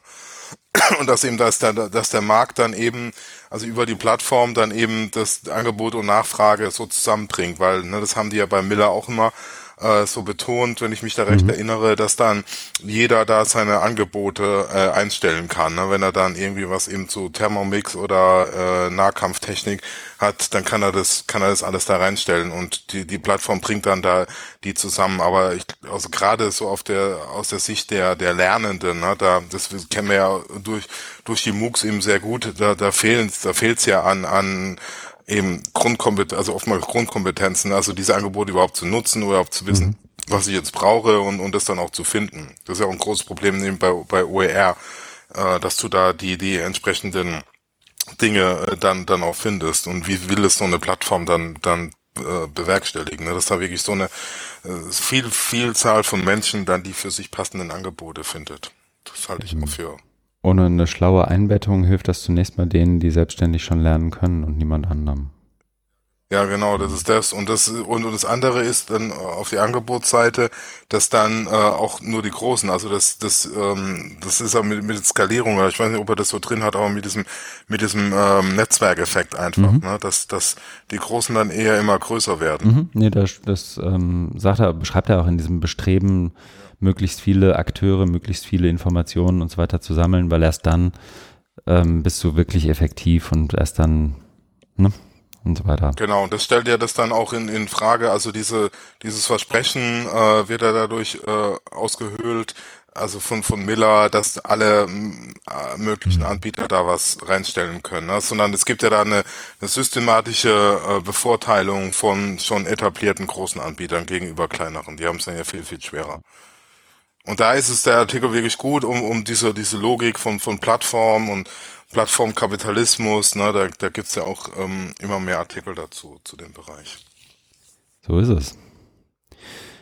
Also das, inzwischen hat sich ja schon eingebürgert, dass, ich glaube so, ich habe, Matthias Andresch sagt das immer, wenn er mich sieht, dicke Leseempfehlung, die ich hiermit wieder mal ausspreche. Und ich werde mir über die Feiertage auch die anderen Teile nochmal ähm, genehmigen, würde aber an dieser Stelle eine Marke setzen. Und dass wir diese Episode eingeführt haben, würde ich jetzt auch wieder canceln. Ich glaube, das Geräusch pro Marke ist irgendwie doof. Ja, es wird dann irgendwann albern. So Und albern wollen wir ja nicht sein. Wir sind ja ein seriöser Podcast hier. Absolut. Der nächste Link ist von dir. Und ich halte einfach mal meinen Mund. Ja, genau. Das ist aus, aus äh, Merkur, äh, einer Zeitschrift. Die kommt einmal im Monat raus und die haben auch immer äh, kostenfreie ähm, Artikel, also so aus dem Kontext so ein, was würde ich sagen, Philosophie oder ja gesellschaftlich relevante äh, Themen, aber mm, also nicht immer mit einem oder oftmals nicht mit einem digital äh, Kontext oder Digitalthema, sondern so politische oder gesellschaftliche, philosophische Themen äh, immer ein bisschen länger, also muss man sich schon Zeit nehmen, die zu lesen gibt's eben pro Ausgabe eins, zwei Artikel, die frei mhm. sind. Mhm. Äh, anderen muss man ein Abonnement abschließen. Und einer der freien Artikel ist von Katrin Passig, die regelmäßig für Merkur schreibt und da auch ähm, immer sehr gute Artikel schreibt. Also ich kann mich da an einen erinnern vor paar ja, ich weiß nicht, wie lange das her ist, aber da ging es also um, nochmal um Digitalisierung und um mit Bits und Bytes und Schlamm und so. Das waren also echt schöne Metaphern, ne, die also eine ganz andere Perspektive da nochmal aufgemacht. Auf jeden Fall auch eine dicke Leseempfehlung. Und bei dem hier geht es jetzt um ein Phänomen, also der Artikel heißt The Trouble with, with Talking, da geht es eben um das Phänomen, dass man ähm, sagt, dass ähm, Schrift, also es geht um schriftliche und um mündliche äh, äh, Kommunikation, mhm. ähm, dass ähm, du, ähm, wenn du im persönlichen Gespräch dann was sagst und dir irgendwie was rausrutscht oder so, das kannst du ja dann schwerer zurücknehmen als bei der schriftlichen äh, Kommunikation. Und sie ähm, räumt da jetzt, also da müsste man jetzt das ist halt der Länge des Artikels geschuldet. Ich kann da jetzt wirklich nicht alles referieren, würde es jetzt eher kurz mhm. halten. Äh, was sie da jetzt macht, ist, dass sie ähm, gängige Annahmen, äh, Hypothesen äh, diskutiert und ja, schon ihre Meinung hat, aber ich glaube, man kann da auch äh, trotzdem immer noch so seine eigene Sicht. Also es ist nicht so, was ich vorhin gesagt habe, so mit dem äh, erhobenen Zeigefinger. Aber was sie gut macht, ist, dass sie da einfach nochmal ähm, zu, zurückgeht, ähm, auch in der Zeit, ne, äh, mit mit mit den Dingern. Also hier zum Beispiel bei, bei, bei, äh, in der, äh, bei der zweiten Annahme, bevor es das Internet gab, wurde weniger gestritten. Mhm. Ne, und da sagt sie, nee, ist nicht so. Und da gab's auch ne, die, äh, äh schon Mailinglisten und davor und, und so weiter. Ne? 80er, äh, 70er Jahre und so weiter ist auch äh, gut dokumentiert. Und so in dem Stil geht's einfach weiter, dass sie Annahmen hat, ähm, die dann diskutiert, auch wirklich sehr fundiert, äh, belegt, äh, äh, auch historisch. Und da äh, finde ich, da werden immer gewisse Dinge auch klar. Ne? Also wenn man einfach nochmal zurückguckt, wie waren das? Ne? Weil es ist ja oft so mit, mit, mit äh, Digitalisierung, dass man da nur nach vorne guckt. Ne? Mhm. Ne? Weil es ja immer so in die Zukunft ausgerichtet ist. Ne? Und gewisse Dinge werden dann automatisch besser oder andere werden schlechter, aber es, äh, äh, nee, ist nicht so, ne? Und also ich gehe da nicht immer mit allem überein, was sie sagt, aber das ist ja gar nicht der Punkt, sondern das ist ein wunderbares Angebot, über, über die Themen sich nochmal ähm, zu, zu informieren, also über den Wert von äh, direkter Face-to-Face-Kommunikation oder schriftlicher Kommunikation und da gibt's ja auch verschiedene äh, äh, Ab, ähm, Abschattierungen. Ne? Und ähm, dann sowas hier mit äh, Missverständlichkeit schriftlicher äh, Kommunikation, äh, das, was, was wir anderen mündlich mitteilen, wird in der Regel richtig verstanden. Und dann, ne, dann nimmst du das nochmal auseinander, ich denke Nummer drei Unterannahmen. Also es ist wirklich, es ist sehr, sehr dicht. Mhm. Also man muss sich ja echt ähm, äh, Zeit nehmen, weil also es ist halt essayistisch, literarisch auf, äh, aufbereitet. Und ähm, also alles, was sie so so äh, gelesen hat oder weiß, das packt sie da alles unter äh, mit eben popkulturellen Referenzen oder manchmal auch abseitigen Referenzen, die man jetzt nicht so in seinem Kanon drin hat. Aber es es liest sich wirklich gut und ja, also das wird jetzt, also ich kann da jetzt leider nicht so ein Referat hier machen, sondern äh, wird einfach nur so meine Eindrücke geben und hoffe, dass ich da andere anstecke ähm, damit. Also nehmt euch mal Zeit, also genau, eine halbe nur Stunde zehn Seiten, Stunde. Ne? Also ist jetzt kein äh, ja. Also zehn nicht allzu lange Seiten, sondern mehr so Ja, aber es ist es ist sehr dicht. Mhm. Aber immer einmal, also wenn man einmal verstanden hat, wie es aufgebaut ist, dann liest sich auch relativ gut. Man kann dann auch irgendwann wieder äh, aussteigen. Ich glaube, ich habe es doch, ich habe es ganz gelesen, aber äh, man kann auch nicht sagen, so jetzt habe ich genug, ne, weil einfach die Art und Weise, wie es es macht, dieses dieses Argumentieren und so, das ist schon mhm. hilfreich, ne, also auseinandernehmen einfach. Und also da geht's ja auch mal so um, um, um gewisse äh, also Annahmen zu erkennen. Das ist, finde ich, da auch mal gut. Also dass das sagt, okay, das ist die Annahme, was steckt denn eigentlich dahinter? Da gibt's nämlich noch Unterannahmen, ne? Das heißt eigentlich, dass das noch ist und dann das und das, ne? Und da hast du halt wieder, also differenziert sich es aus, verkompliziert sich, aber du hast da einfach mehr Futter, ne? Und dann kannst du dann zu allem wieder deine Gedanken machen. Aber so weit muss man ja nicht gehen, und du kannst ja auch ne, an der Oberfläche bleiben und dann es dir überlassen, wie tief du da einsteigst. Mhm. Ja, genau. Mhm. Cool. So viel dazu. Ja, dann setze ich wieder eine Marke und würde sagen, wir widmen uns dem nächsten Link in der Liste. Der ist in dem Fall ein Link zu der Webseite von Jürgen Geuter, aka Tante. Und zwar ist auch das jetzt irgendwie nicht mehr so ganz taufrisch, sondern eben aus dem, ähm, ja, aus dem November halt, ne? Aber Ende November. Ja, ja, ja, ja. Und was wir hatten war Anfang November, jetzt ist ja Ende, also sind es zwei Wochen. Nicht mal. Die Schnelllebigkeit im Netz äh, lässt mich behaupten, ja. dass das schon alt ist. Jedenfalls äh, war eben, sagt der Jürgen Geuter, der ja auch ähm, sowohl bei Twitter sehr folgenswert ist, als auch sonst viele Dinge, die er schreibt, irgendwie ähm, als lesenswert weiter zu empfehlen sind, als Experte für ähm, Blockchain eingeladen und zwar in einer öffentlichen Sitzung des Ausschusses Digitale Agenda im Bundestag. Und er hat das natürlich, wie sich das gehört, dann auch auf seiner eigenen Webseite nochmal irgendwie argumentativ dargelegt, was er da so zum Thema Blockchain gesagt hat. Und ähm, auch, ich habe auch nochmal den Link rausgesucht, da, da gibt es ja auch dann immer die, die Aufzeichnungen von in der Mediathek des Bundestages. Auch da habe ich den Link rausgesucht, dass man sich das dann einfach mal anschauen kann, wenn man dann möchte, was er da alles so gesagt hat. Und er beschreibt letztendlich diesen, diesen Blockchain-Hype, jetzt gerade auch in der in der letzten Zeit gibt es ja auch immer wieder so die, die Blockchain-Rufe, die schon wieder alles, alles tot sagen, weil irgendwie in Geschäftsberichten von, äh, ich glaube, das beschreibt er das hier auch, Geschäftsberichten von den ähm, S&P 500, ja, ähm, ja, die genau. Blockchain kaum noch genannt wird und so weiter ja, und so weiter und so genau. weiter. also so, das scheint jetzt also, wenn man im Hype-Cycle denkt, irgendwie im Trough of Sorrow, also im Tal der Tränen zu sein.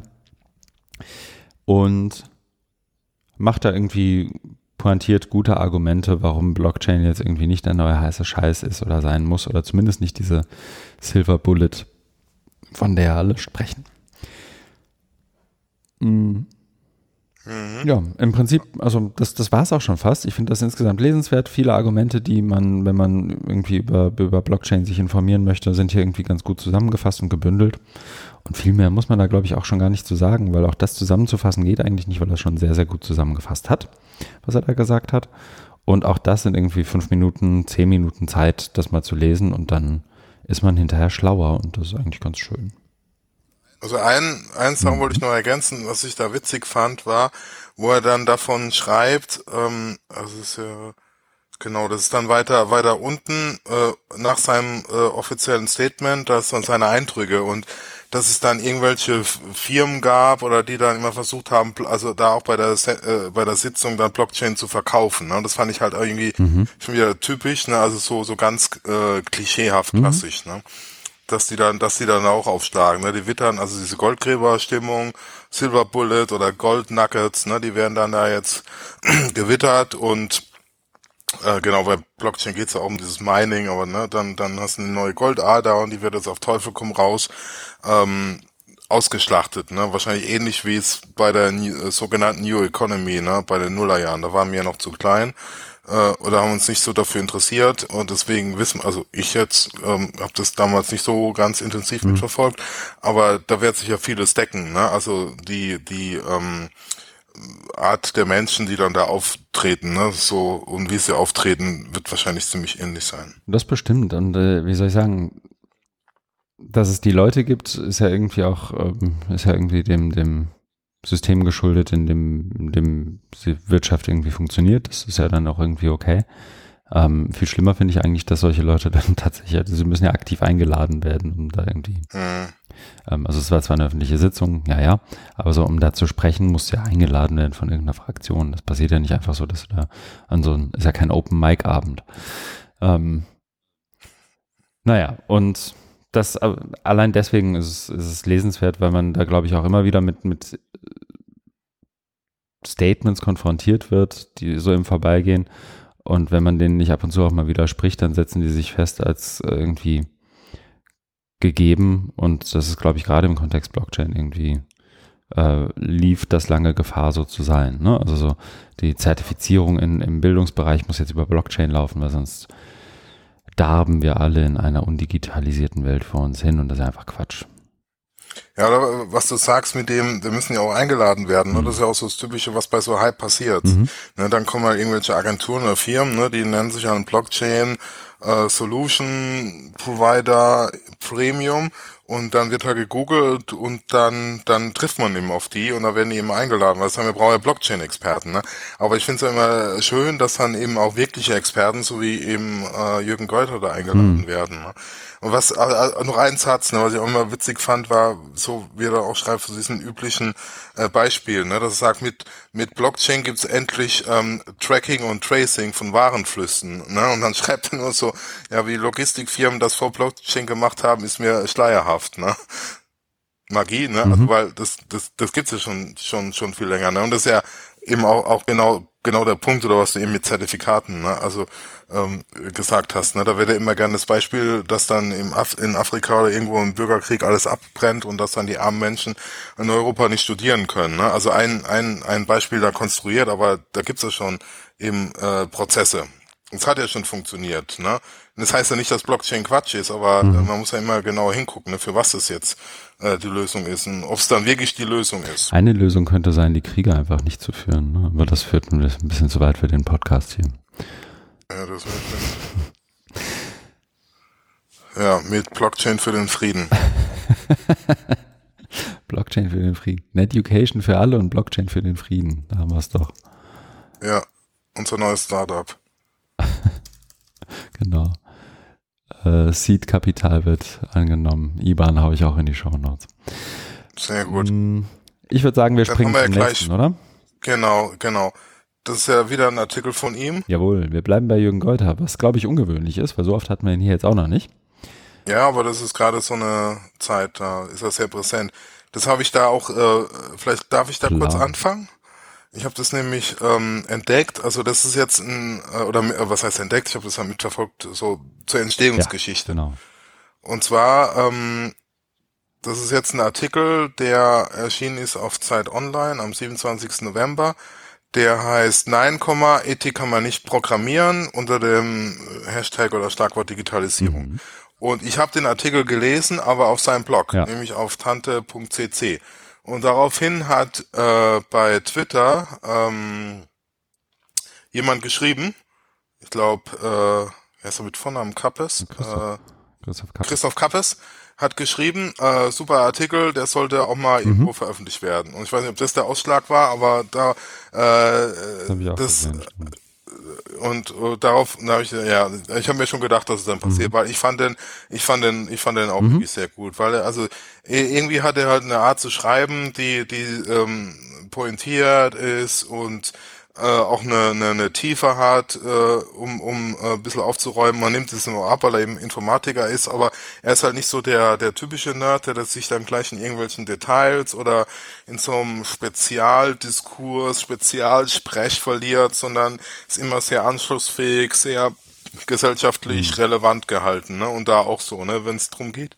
Eben, also ähnlich wie bei Katrin Passig, aber das, das ist eben ein sehr Spezialthema bei Katrin Passig. Hier ist es eben was total, also ähm, ja, verbreitete Annahmen, aber also sehr, sehr breit. Mhm und sehr, sehr weitreichend, ne, mit Ethik und so weiter, ne, und mit denen räumt er, also, ohne da jetzt nochmal ins Detail zu gehen, aber mit denen räumt er jetzt auch auf. Genau.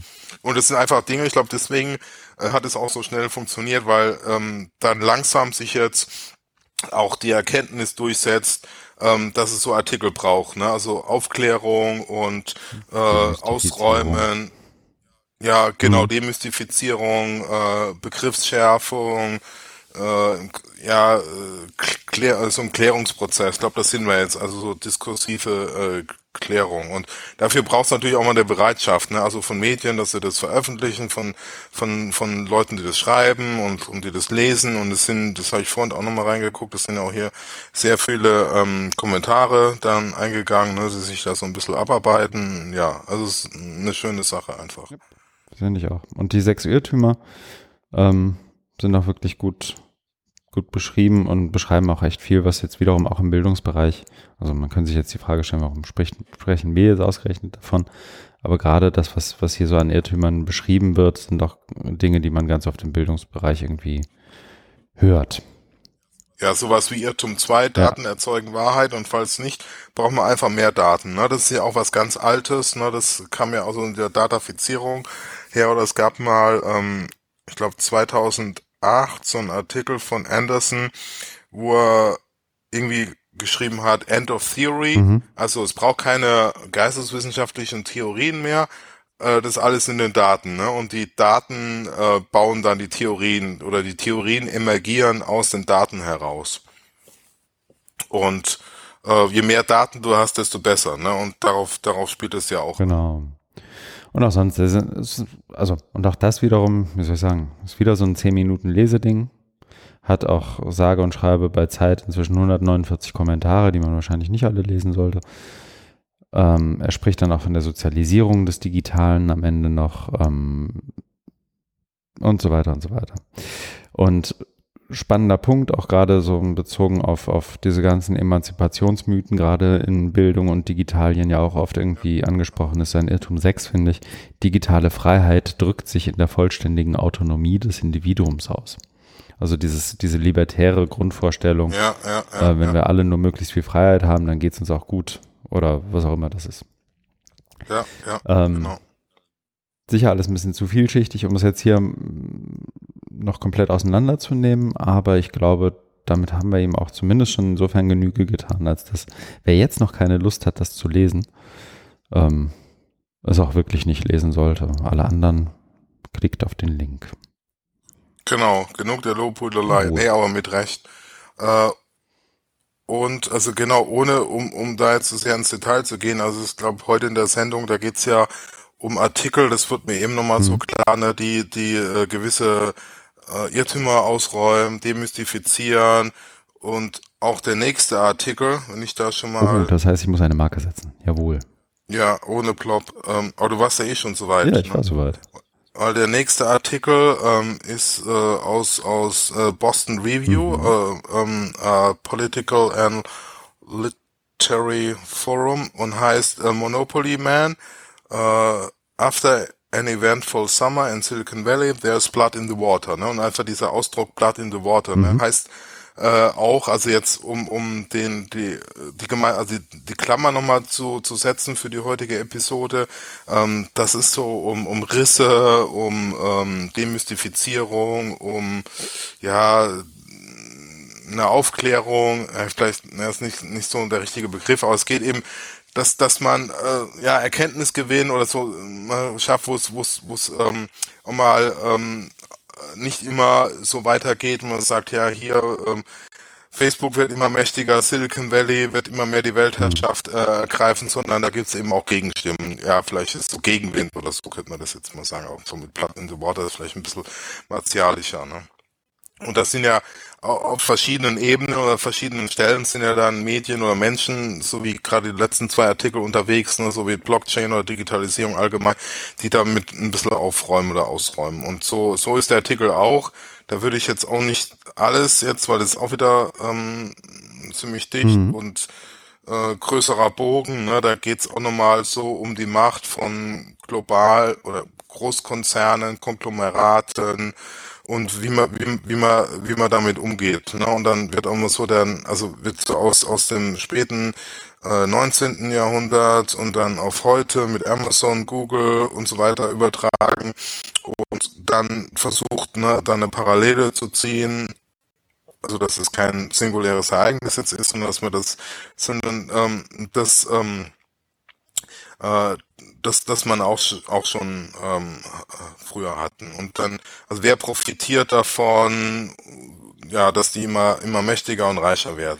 Mein Lieblings, also ich habe ich hab ihn leider nicht gelesen, aber es sind ja auch irgendwie ein paar Zitate dabei. Ähm, Sekunde eins hatte ich eben, an dem ich irgendwie hängen geblieben bin beim Scrollen. Democracy cannot persist in an information environment that is designed to maximize advertisers' reach without regard for the larger political and social consequences. Also Demokratie kann nicht ähm, fortbestehen äh, in einer äh, in einem Ökosystem, das äh, darauf ausgelegt ist, ähm, Werbung und ähm, wie sagt man, die Reichweite von Werbung zu maximieren, ähm, ohne die größeren politischen und gesellschaftlichen Konsequenzen mitzudenken. Und oben drüber ist Jeff Bezos. Ähm, und in denen es wie, wie früher, als ich mein, mein Schulbuch geschmückt habe mit Feinliner und Bleistift, ähm, wurde ihm ein Zylinder, ein Monokel, ein Schnäuzer, eine Pfeife und eine Fliege ins Gesicht gemalt. Und alleine das Bild ist schon den Klick auf den Link wert. Ja. Ja, das sind einige schöne ähm, äh, Zitate ja. drin. Technology platforms are no ordinary corporations. They are privately controlled infrastructure, the underlying backbone of, for much of our economic, social and political life. Ja, das trifft genau, das trifft auch so ein bisschen den, den YouTube-Punkt, den wir ja auch, auch vorhin im Miller-Kontext hatten. Ne? Also ja, kommt auf genau. einmal eine private oder, oder Plattform daher und ist irgendwie auf einmal der, der Backbone von allem, was wir, was wir sonst so tun. Genau, oder ein Zitat, was, wo ich da hängen geblieben hm. bin, ist, uh, in our current moment, it is as if technological innovation has been divorced from the corporation that profit from it. Hm. Ne? Also technologische Innovationen sollen ja allen zugutekommen, aber es gibt nur eine Handvoll ähm, Kooperationen, die davon profitieren. Mhm. Also ein totales Ungleichgewicht. Ne? Ja, ja, klar. Okay, spannend. Danke dafür. Sind wir in Agreement, dass ich die nächste Marke setze und wir schon wieder beim nächsten ja. Artikel sind? Es geht ja ratzfatz ja, heute. mal durch. Ja. Soll ich mal anfangen und dann grätschst du mich schnell ab? Ja, ja, ja. Wenn, ja. Ich probiere es mal, mal gucken, was passiert.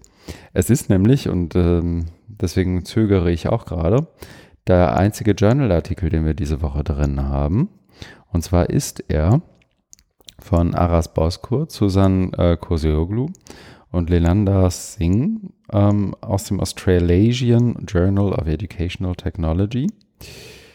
Und zwar mit dem Beitrag An Analysis of Peer-Reviewed Publications on Openness in Education in Half a Century, Trends and Patterns in the Open Hemisphere. Ich übersetze mal kurz. Eine Analyse von peer-reviewten Publikationen rund um Openness und Bildung oder Education äh, aus dem letzten halben Jahrhundert. Trends und Muster in der offenen, in der Open Hemisphäre. Und ich weiß noch, ich habe da durchgeklickt, ich habe den, natürlich, weil es wissenschaftliche Literatur ist, habe ich das nicht gelesen, sondern wie alle, zumindest ist das meine Hypothese, einfach nur den Abstract gelesen und ein bisschen so durchgescrollt, auf ein paar der Graphen geguckt und ähm, dann auch das, das Fazit mir angeschaut. Da geht es auch um so, ich nenne es mal das das Nord-Süd-Gefälle oder das Ost-West-Gefälle in der Art und Weise, wie publiziert wird. Auch dazu ein paar wirklich schöne Daten und Graphen. Ähm, gleichzeitig ist es auch ein ganz schöner Überblick über das, was wir hier auch schon öfter mal hatten, so diese, ähm, diese Timelines. Wann, wann ist welcher Trend irgendwie da gewesen? Das hatten wir mal so ein, so ein Martin Weller-Ding, glaube ich. Ich glaube, Tobias Steiner hat ja auch hier im Sindler-Projekt, war das, glaube ich, an der Uni Hamburg, so eine Timeline mal, mal gebaut. Und das hast du hier ja, auch nochmal genau. schön ähm, wo einfach so verschiedene Stimmt. Trends und Entwicklungen in dem Feld Open irgendwie klar werden. Ne? Also das, was, wo du ja auch so ein bisschen dich oder dich zumindest enger mit befasst hast als ich jemals, so dieses Distance Education, Distance Learning Ding, ähm, findet sich hier wieder. Ähm, aber eben auch ein paar ganz, ganz andere Keywords und Begriffe. Geht es irgendwie alles von, von OER, die irgendwie relativ weit oben sind und ab, auch so in der Nennung äh, bis zu Open Education, Open Learning, MOOCs, E-Learning, Machine Learning, Social Learning und diese ganzen Begrifflichkeiten einfach mal so, so ein bisschen gemappt und auch analysiert. ich kann mir nicht vorstellen, dass das auch nur ansatzweise Spaß gemacht hat, dieses Ding zu schreiben, weil das einfach sehr detailliert ist. Ähm, die Daten zu, zu erheben, ist, glaube ich, viel Handarbeit gewesen, würde ich mir vorstellen. Ja, ja. ja Aber das ist wirklich auch schön in der Darstellung nochmal, wo überlappen welche Kreise, wo ist was, wann, wie. Ähm, schöne Referenzliste auch am Ende. Ähm, weiß gar nicht, bist du da auch drin? Bestimmt, oder? Da müsste doch eigentlich hier deine Bildung Rob Farrow Beitrag wird doch bei sowas immer zitiert, oder? Ach so, nee, ja, ein, ein Artikel von mir ist ja. drin, ja, den ich äh, mit Sandra, Sandra Peter mal Alles für den Fame. Ja, ja. So, und das äh, ist insgesamt, also ich habe es nicht komplett gelesen. Ich glaube, man muss es auch nicht komplett lesen, sondern man kann, es ist ein ganz schöner, ganz schönes Beispiel auch für einen Journal-Artikel, der so gut geschrieben ist, dass man reingehen kann und sich einen bestimmten, bestimmte Sache angucken kann oder mit einem bestimmten Interesse da reingucken kann und dann auch relativ schnell fertig ist wenn man will.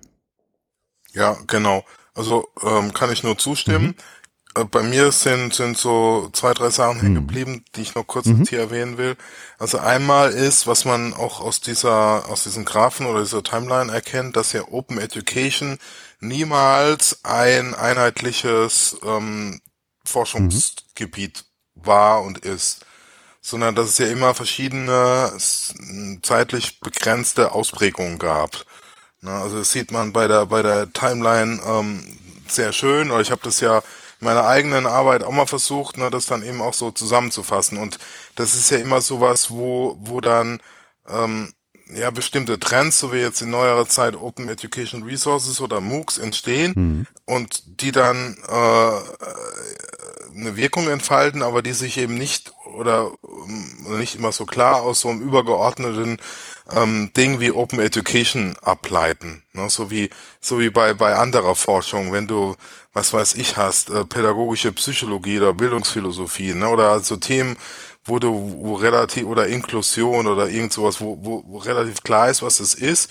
Und da gibt's eben ne, da da da Forschung vielleicht mal mehr, da mal weniger, aber du hast halt dieses Zusammenhängende. Und mhm. das ist halt bei Open Education nicht der Fall, sondern das wird ja äh, darauf dann eben äh, rekonstruiert. Ne? Also der Artikel ähm, heißt ja dann auch ne Patterns in ja Patterns in Open Hemisphere, mhm. ne?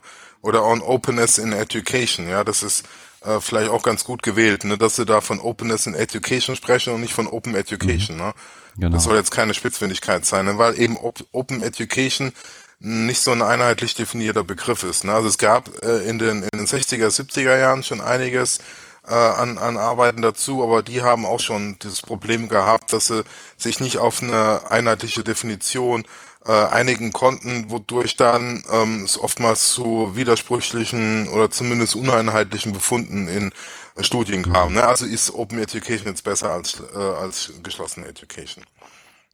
Das ist das eine, was mir da nochmal, also, dass man da nicht von Open Education so als generelles Thema sprechen kann, sondern immer nur von gewissen äh, Ausprägungen, die dann ähm, aber verschiedene Openness Ausprägungen haben. Das haben wir ja da bei den MOOCs auch immer schön gesehen, ne? wo es dann eben auch Varianten, Ab Abschwächungen gab ähm, von, von Offenheitsgraden.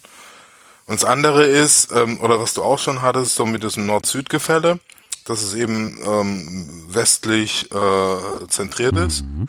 Und das, an, das dritte war noch, dass sie irgendwie rausgefunden haben, dass es wohl Universitäten gibt, die ähm, da irgendwie über Openness schreiben, aber es selber gar nicht machen. Oder mhm. nicht so viel davon halten. Um also so, um Openness beforschen, aber Openness ja, in Education ja, genau, selber genau. nicht nicht betreiben. Ja, richtig. So ja, ja, ja, genau. Das fand ich ja auch ganz gut, mhm. also dass sie das auch so direkt an, ansprechen. Mhm. Ja. Genau, ja. Das war's von mir. Jawohl. Dann bin ich schon wieder dabei eine Marke zu setzen. Tue dies hiermit. Und der nächste Link ist ein relativ frischer. Ja, da hatte ich auch nicht so die Zeit, ja, da mich intensiv mitzubischen, aber es soll keine Entschuldigung sein, nein. Ja, ist schon gut, der Artikel, oder der, die Präsentation. Genau, und zwar ist ja, und es ist tatsächlich, wie soll ich sagen, für meinen Gemütszustand durchaus gut, dass ich nicht da bin. Das ist ja parallel die OEB, die früher mal Online Educa hieß und jetzt ja den Besitzer gewechselt hat oder den Betreiber, wie man das nennen möchte. Und aber nach wie vor in Berlin Anfang Dezember stattfindet, sprich jetzt. Wie heißen die jetzt? Einfach OEB. Achso, die sagen das nicht mehr hm, aus, oder was? Ah, das ist ja. Ich glaube, ich habe das mal irgendwo aufgeschnappt. Ähm, kein Gewehr. Jedenfalls ist, habe ich mich dann doch wieder kurz geärgert, ehrlich gesagt, dass ich nicht da bin, weil zwei der Menschen da sind, mit denen ich, glaube ich, gerne mal irgendwie gesprochen hätte oder mir einfach mal ihre Sessions angeguckt hätte. Nämlich einerseits ist Ben Williamson da, den wir auch schon hier ein paar Mal hatten, ähm, der viel zu Plattform und auch so, so Datafizierung von, von Bildung macht. Ja. Und eben Benjamin Doxdata, der ja auch schon öfter hier war, mit seinem Blog Longview and Education ja auch tatsächlich ähm, Podcast-Stammgast was schon ist. Und der hat eine Präsentation gegeben und anschließend auch diskutiert in, im großen Plenary ähm, bei der OEB mit dem Titel Educating Citizens for a Digital World. Also ähm, auch bewusst Citizens und nicht irgendwie People oder sowas. Also im, in der URL steht noch People und in der, wie soll ich sagen, in seinem Blogbeitrag steht People, in der Präsentation steht Citizens. Ich weiß nicht, ob er das bewusst gemacht hat, aber wahrscheinlich schon. Ähm, die Präsentation, die er dazu hat, ist hier über iCloud. Das ist dann so ein bisschen wie, na, so wie eine Google-Präsentation, nur eben auf iCloud, über Keynote. Und wird auch noch im Transkript beziehungsweise im, in einem Audioformat auch noch weiter von ihm veröffentlicht, sobald das vorliegt. Aber alleine die Slides sind so schon klickenswert und man kann sich da, glaube ich, ganz gut drin verlieren, weil auch viele Links wiederum drin sind. Und er beschreibt so ein Stück weit die verschiedenen Narrative von irgendwie Effizienz und Effektivität in so dem, was wir so als Silicon Valley Language beschreibt in Bezug auf Bildung, die wir heute auch schon mehrfach hatten. Ne? Also die, die äh, Schülerinnen und Schüler, die irgendwie fünf Stunden vorm Rechner sitzen und dann irgendwann anfangen zu demonstrieren oder mh. er zitiert auch den von dir eben angerissenen Gerd Biester oder Biester, Biester glaube ich, ne? Mhm. Ja. Ähm, er hat Kate Bowles dabei, die ja auch die äh, Keynote halten wird bei der OR 19. Und ach guck, da löst er, glaube ich, sogar dieses Citizens und People Ding auf, äh, auf Folie 6, 7. Ähm, er spricht über ähm, Critical Approaches, also kritische Annäherung an äh, die, die Nutzung von Technologie in Lernszenarien, möchte es nicht alles verbiestert wissen, aber will sich damit irgendwie konstruktiv kritisch irgendwie beschäftigen. Und hat am Ende ähm, Concerns, also ähm, wie sagt man, Bedenken, Bedenken, Bedenken. Und noch einen Slide mit What Really Worries Me um, ähm, und das finde ich ist ein, ist ein interessanter Punkt. Instead of a critical approach to technology and teaching, we fall into a reactionary politics that is anti-youth, a narrow what works approach. Mhm, mh. ne, also ja. gut ist nur, was funktioniert. Das ist, würde ich jetzt auch so ein gewiss, bis zum gewissen Grad tatsächlich auch auf sowas wie Inverted Classroom münzen. Ähm,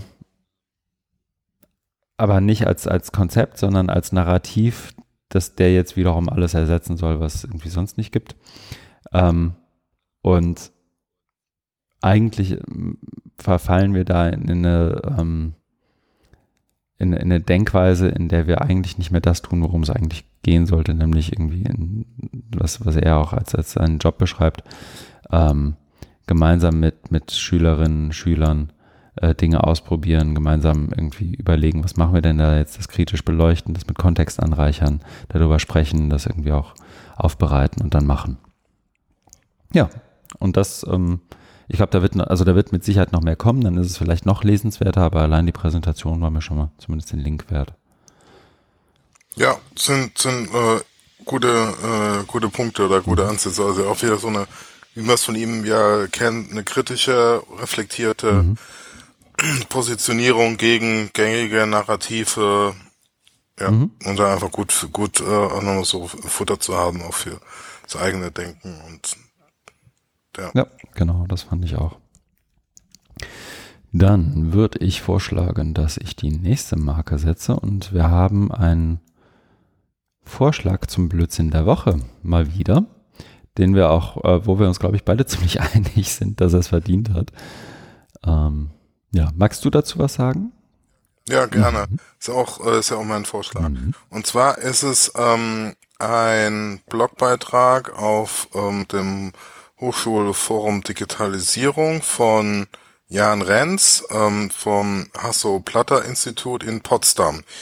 und da geht's um die auch von uns schon häufig diskutierte Schulcloud, insbesondere natürlich hier die HPI. Schulcloud, ähm, eine cloudbasierte Lerninfrastruktur für deutsche Schulen. Und ich habe den Artikel als Blödsinn der Woche nominiert, äh, wegen des Ausspruchs oder der Idee, die da ähm, formuliert wird, dass man äh, Digital Natives für die Cloud ähm, schulen muss. Und ja, das, bei mir geht's nicht um, um, um ähm, HPI, um, um, um, das wäre natürlich, also um die HPI Cloud an sich, sondern ähm, äh, um, um diese Herangehensweise. Also, äh, ne, da, da hast du dich ja auch schon mit, mit äh, ich glaube, Jörn Lobischach mhm. auf, auf, auf MetaMost äh, auseinandergesetzt. Ne? Mhm. Ja. Äh, also, ne, dass man heute, dass man jetzt 2018 noch von Digital Natives spricht, ist bedenkenswert. Mhm oder nominierungswert dann eben für den Plötzlich der Woche und dann, was äh, Jörn Lovischach zu Recht anmerkt, ne, dass man, dass nur ein draufgesetzt wird, indem man die dann noch schulen muss, mhm. weil das ist ja ein kompletter Widerspruch, ne?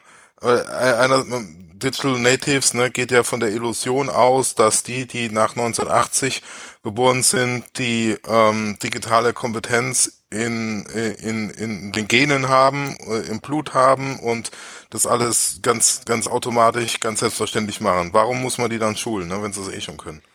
Das, ja, ja, also und das sind ja, also wie soll ich sagen, ich will jetzt gar nicht wieder auf dem Konzept Schulcloud rumreiten. Das haben wir ja schon an anderer Nein, Stelle gemacht. Auch, äh, ich glaube, es ist nur eine Sache wichtig, gerade weil es sozusagen auch um diese Nominierung zu kontextualisieren. Es sind ja ein paar Sachen, die die, die Schulcloud macht, sind ja irgendwie interessant, begrüßenswert, wie auch immer man es nennen möchte. Ne? Also da ganz viele Sachen, die, die glaube ich nicht nur wir, sondern auch andere irgendwie erstmal interessant finden und, und irgendwie auch verfolgenswert. Schlimm ist, und ich finde es wirklich schlimm, wie die Schulcloud-Leute vom HPI versuchen, ihre Ideen und Produkte irgendwie zu positionieren. Das machen die ja, das HPI ist ja ohnehin bekannt dafür, irgendwie an, an verschiedenen Stellen anzuecken und sich irgendwie als neu, frisch und das coole An-Institut aus Potsdam irgendwie zu positionieren. Mag ja alles irgendwie sein. Aber es ist einfach, ich kann mir einfach nicht vorstellen, dass es am Ende gut gehen wird, so ein Ding auszurollen, ohne äh, nachdem man irgendwie den Communities, die sich 20 Jahre, 25 Jahre vorher schon mit dem Thema befasst haben, ständig und überall und an jeder Ecke so auf die Füße zu treten. Ja, ja. Ähm, das ist dann vielleicht auch, vielleicht äh, kriegen die, also sie haben jetzt auch irgendwie wieder einen Preis gewonnen für Innovationen, die ich selber gar nicht so erkenne, ehrlich gesagt. Also ähm, auch Nachlesen des Beitrags sind mir die, die wirklichen Innovationen irgendwie noch nicht so richtig Augenschein, also keine Ahnung, was, was irgendwie jetzt daran so viel anders sein soll. Die, ein Teil der Innovation scheint ja zu sein, dass sie diesen Lernstore bauen, der dann irgendwie der Marktplatz ist, über den Verlage und Softwareanbieter irgendwie direkt an die Schulen, Regierungsbezirke und Länder rankommen. Ähm, das hat aus meiner Sicht aber zunächst mal keinen Preis verdient.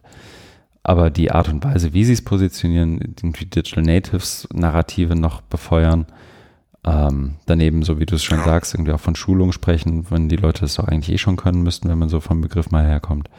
Das ist echt alles ziemlich. Uah. Dünn, ja. Naja. Insofern Nominierung verdient und bekommen.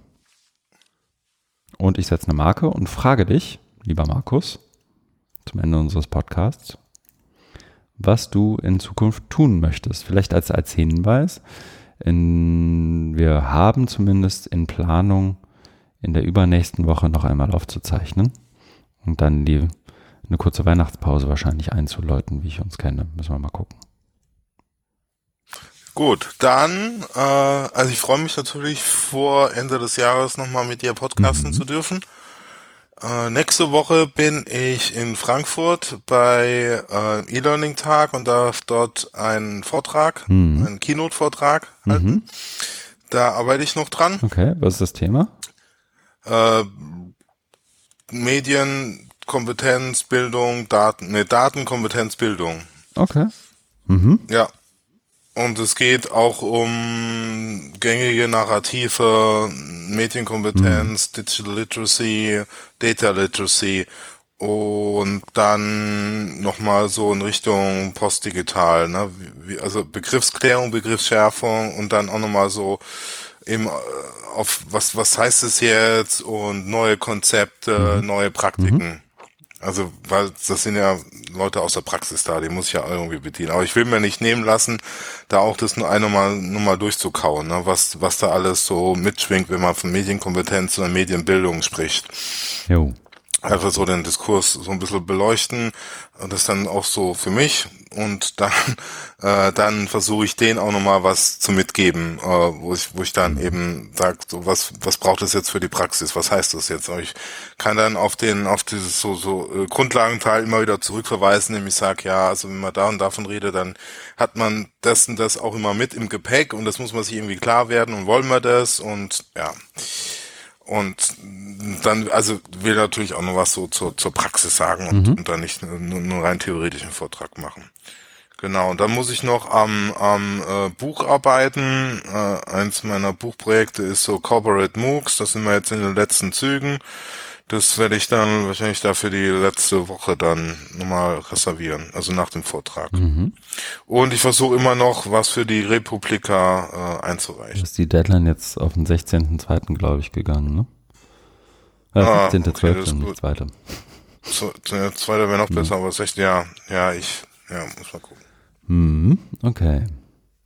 Ja, das sind so die Hauptpunkte. Jo, ja, bei mir ist es, ähm, ich werde mir auch nochmal Gedanken zur Republika machen, auch zum CC Summit, dass die da dann, glaube ich, bald schon, 10., 10., ja. 12. oder irgendwie sowas, das ist Montag, glaube ich. Ähm, ja, ja. Ich gebe nächste Woche zwei Workshops, einen ganztägig, einen über zwei Stunden zu Open Science. Einmal mit Medizinerinnen und Medizinern, die vor allem in der Forschung auch tätig sind, hier am UKE, also am Klinikum in Eppendorf und einmal an der Uni Hamburg mit Menschen, die ethnografische Forschung betreiben. Also da, das wird, glaube ich, auch in, der, in dem Kontrast, glaube ich, spannend. Ich werde auch mich am Mittwoch im Reichstagsgebäude wiederfinden, weil die FDP einlädt, ähm, in Person von Katja Suding, zu digitalen Lernmitteln in der Schule. Und von da aus sprinte ich dann los und fahre nach Frankfurt für das Projekt, das ich eingangs ja schon mal beschrieben habe, wo es um Zukunft der Arbeit in einem unternehmensweiten MOOC-Projekt gehen wird. Und da sind wir so auf der Zielgeraden der Konzeption und deswegen muss ich jetzt noch ein, zwei Mal öfter hin und dann kann das eigentlich auch nächstes Jahr losgehen. Ja, ich glaube, das war es im Groben, was ich so tun werde. Sehr schön. Mhm dann bleibt uns, glaube ich, an dieser Stelle nur noch uns ähm, einerseits bei uns selbst zu bedanken. Es war an ein, zwei ja. Stellen, äh, was die Tonqualität Ach. angeht, ein bisschen hakelig. Das gucke ich mir jetzt alles nochmal an und äh, sehe zu, dass das irgendwie möglichst glättet dann auch veröffentlicht wird.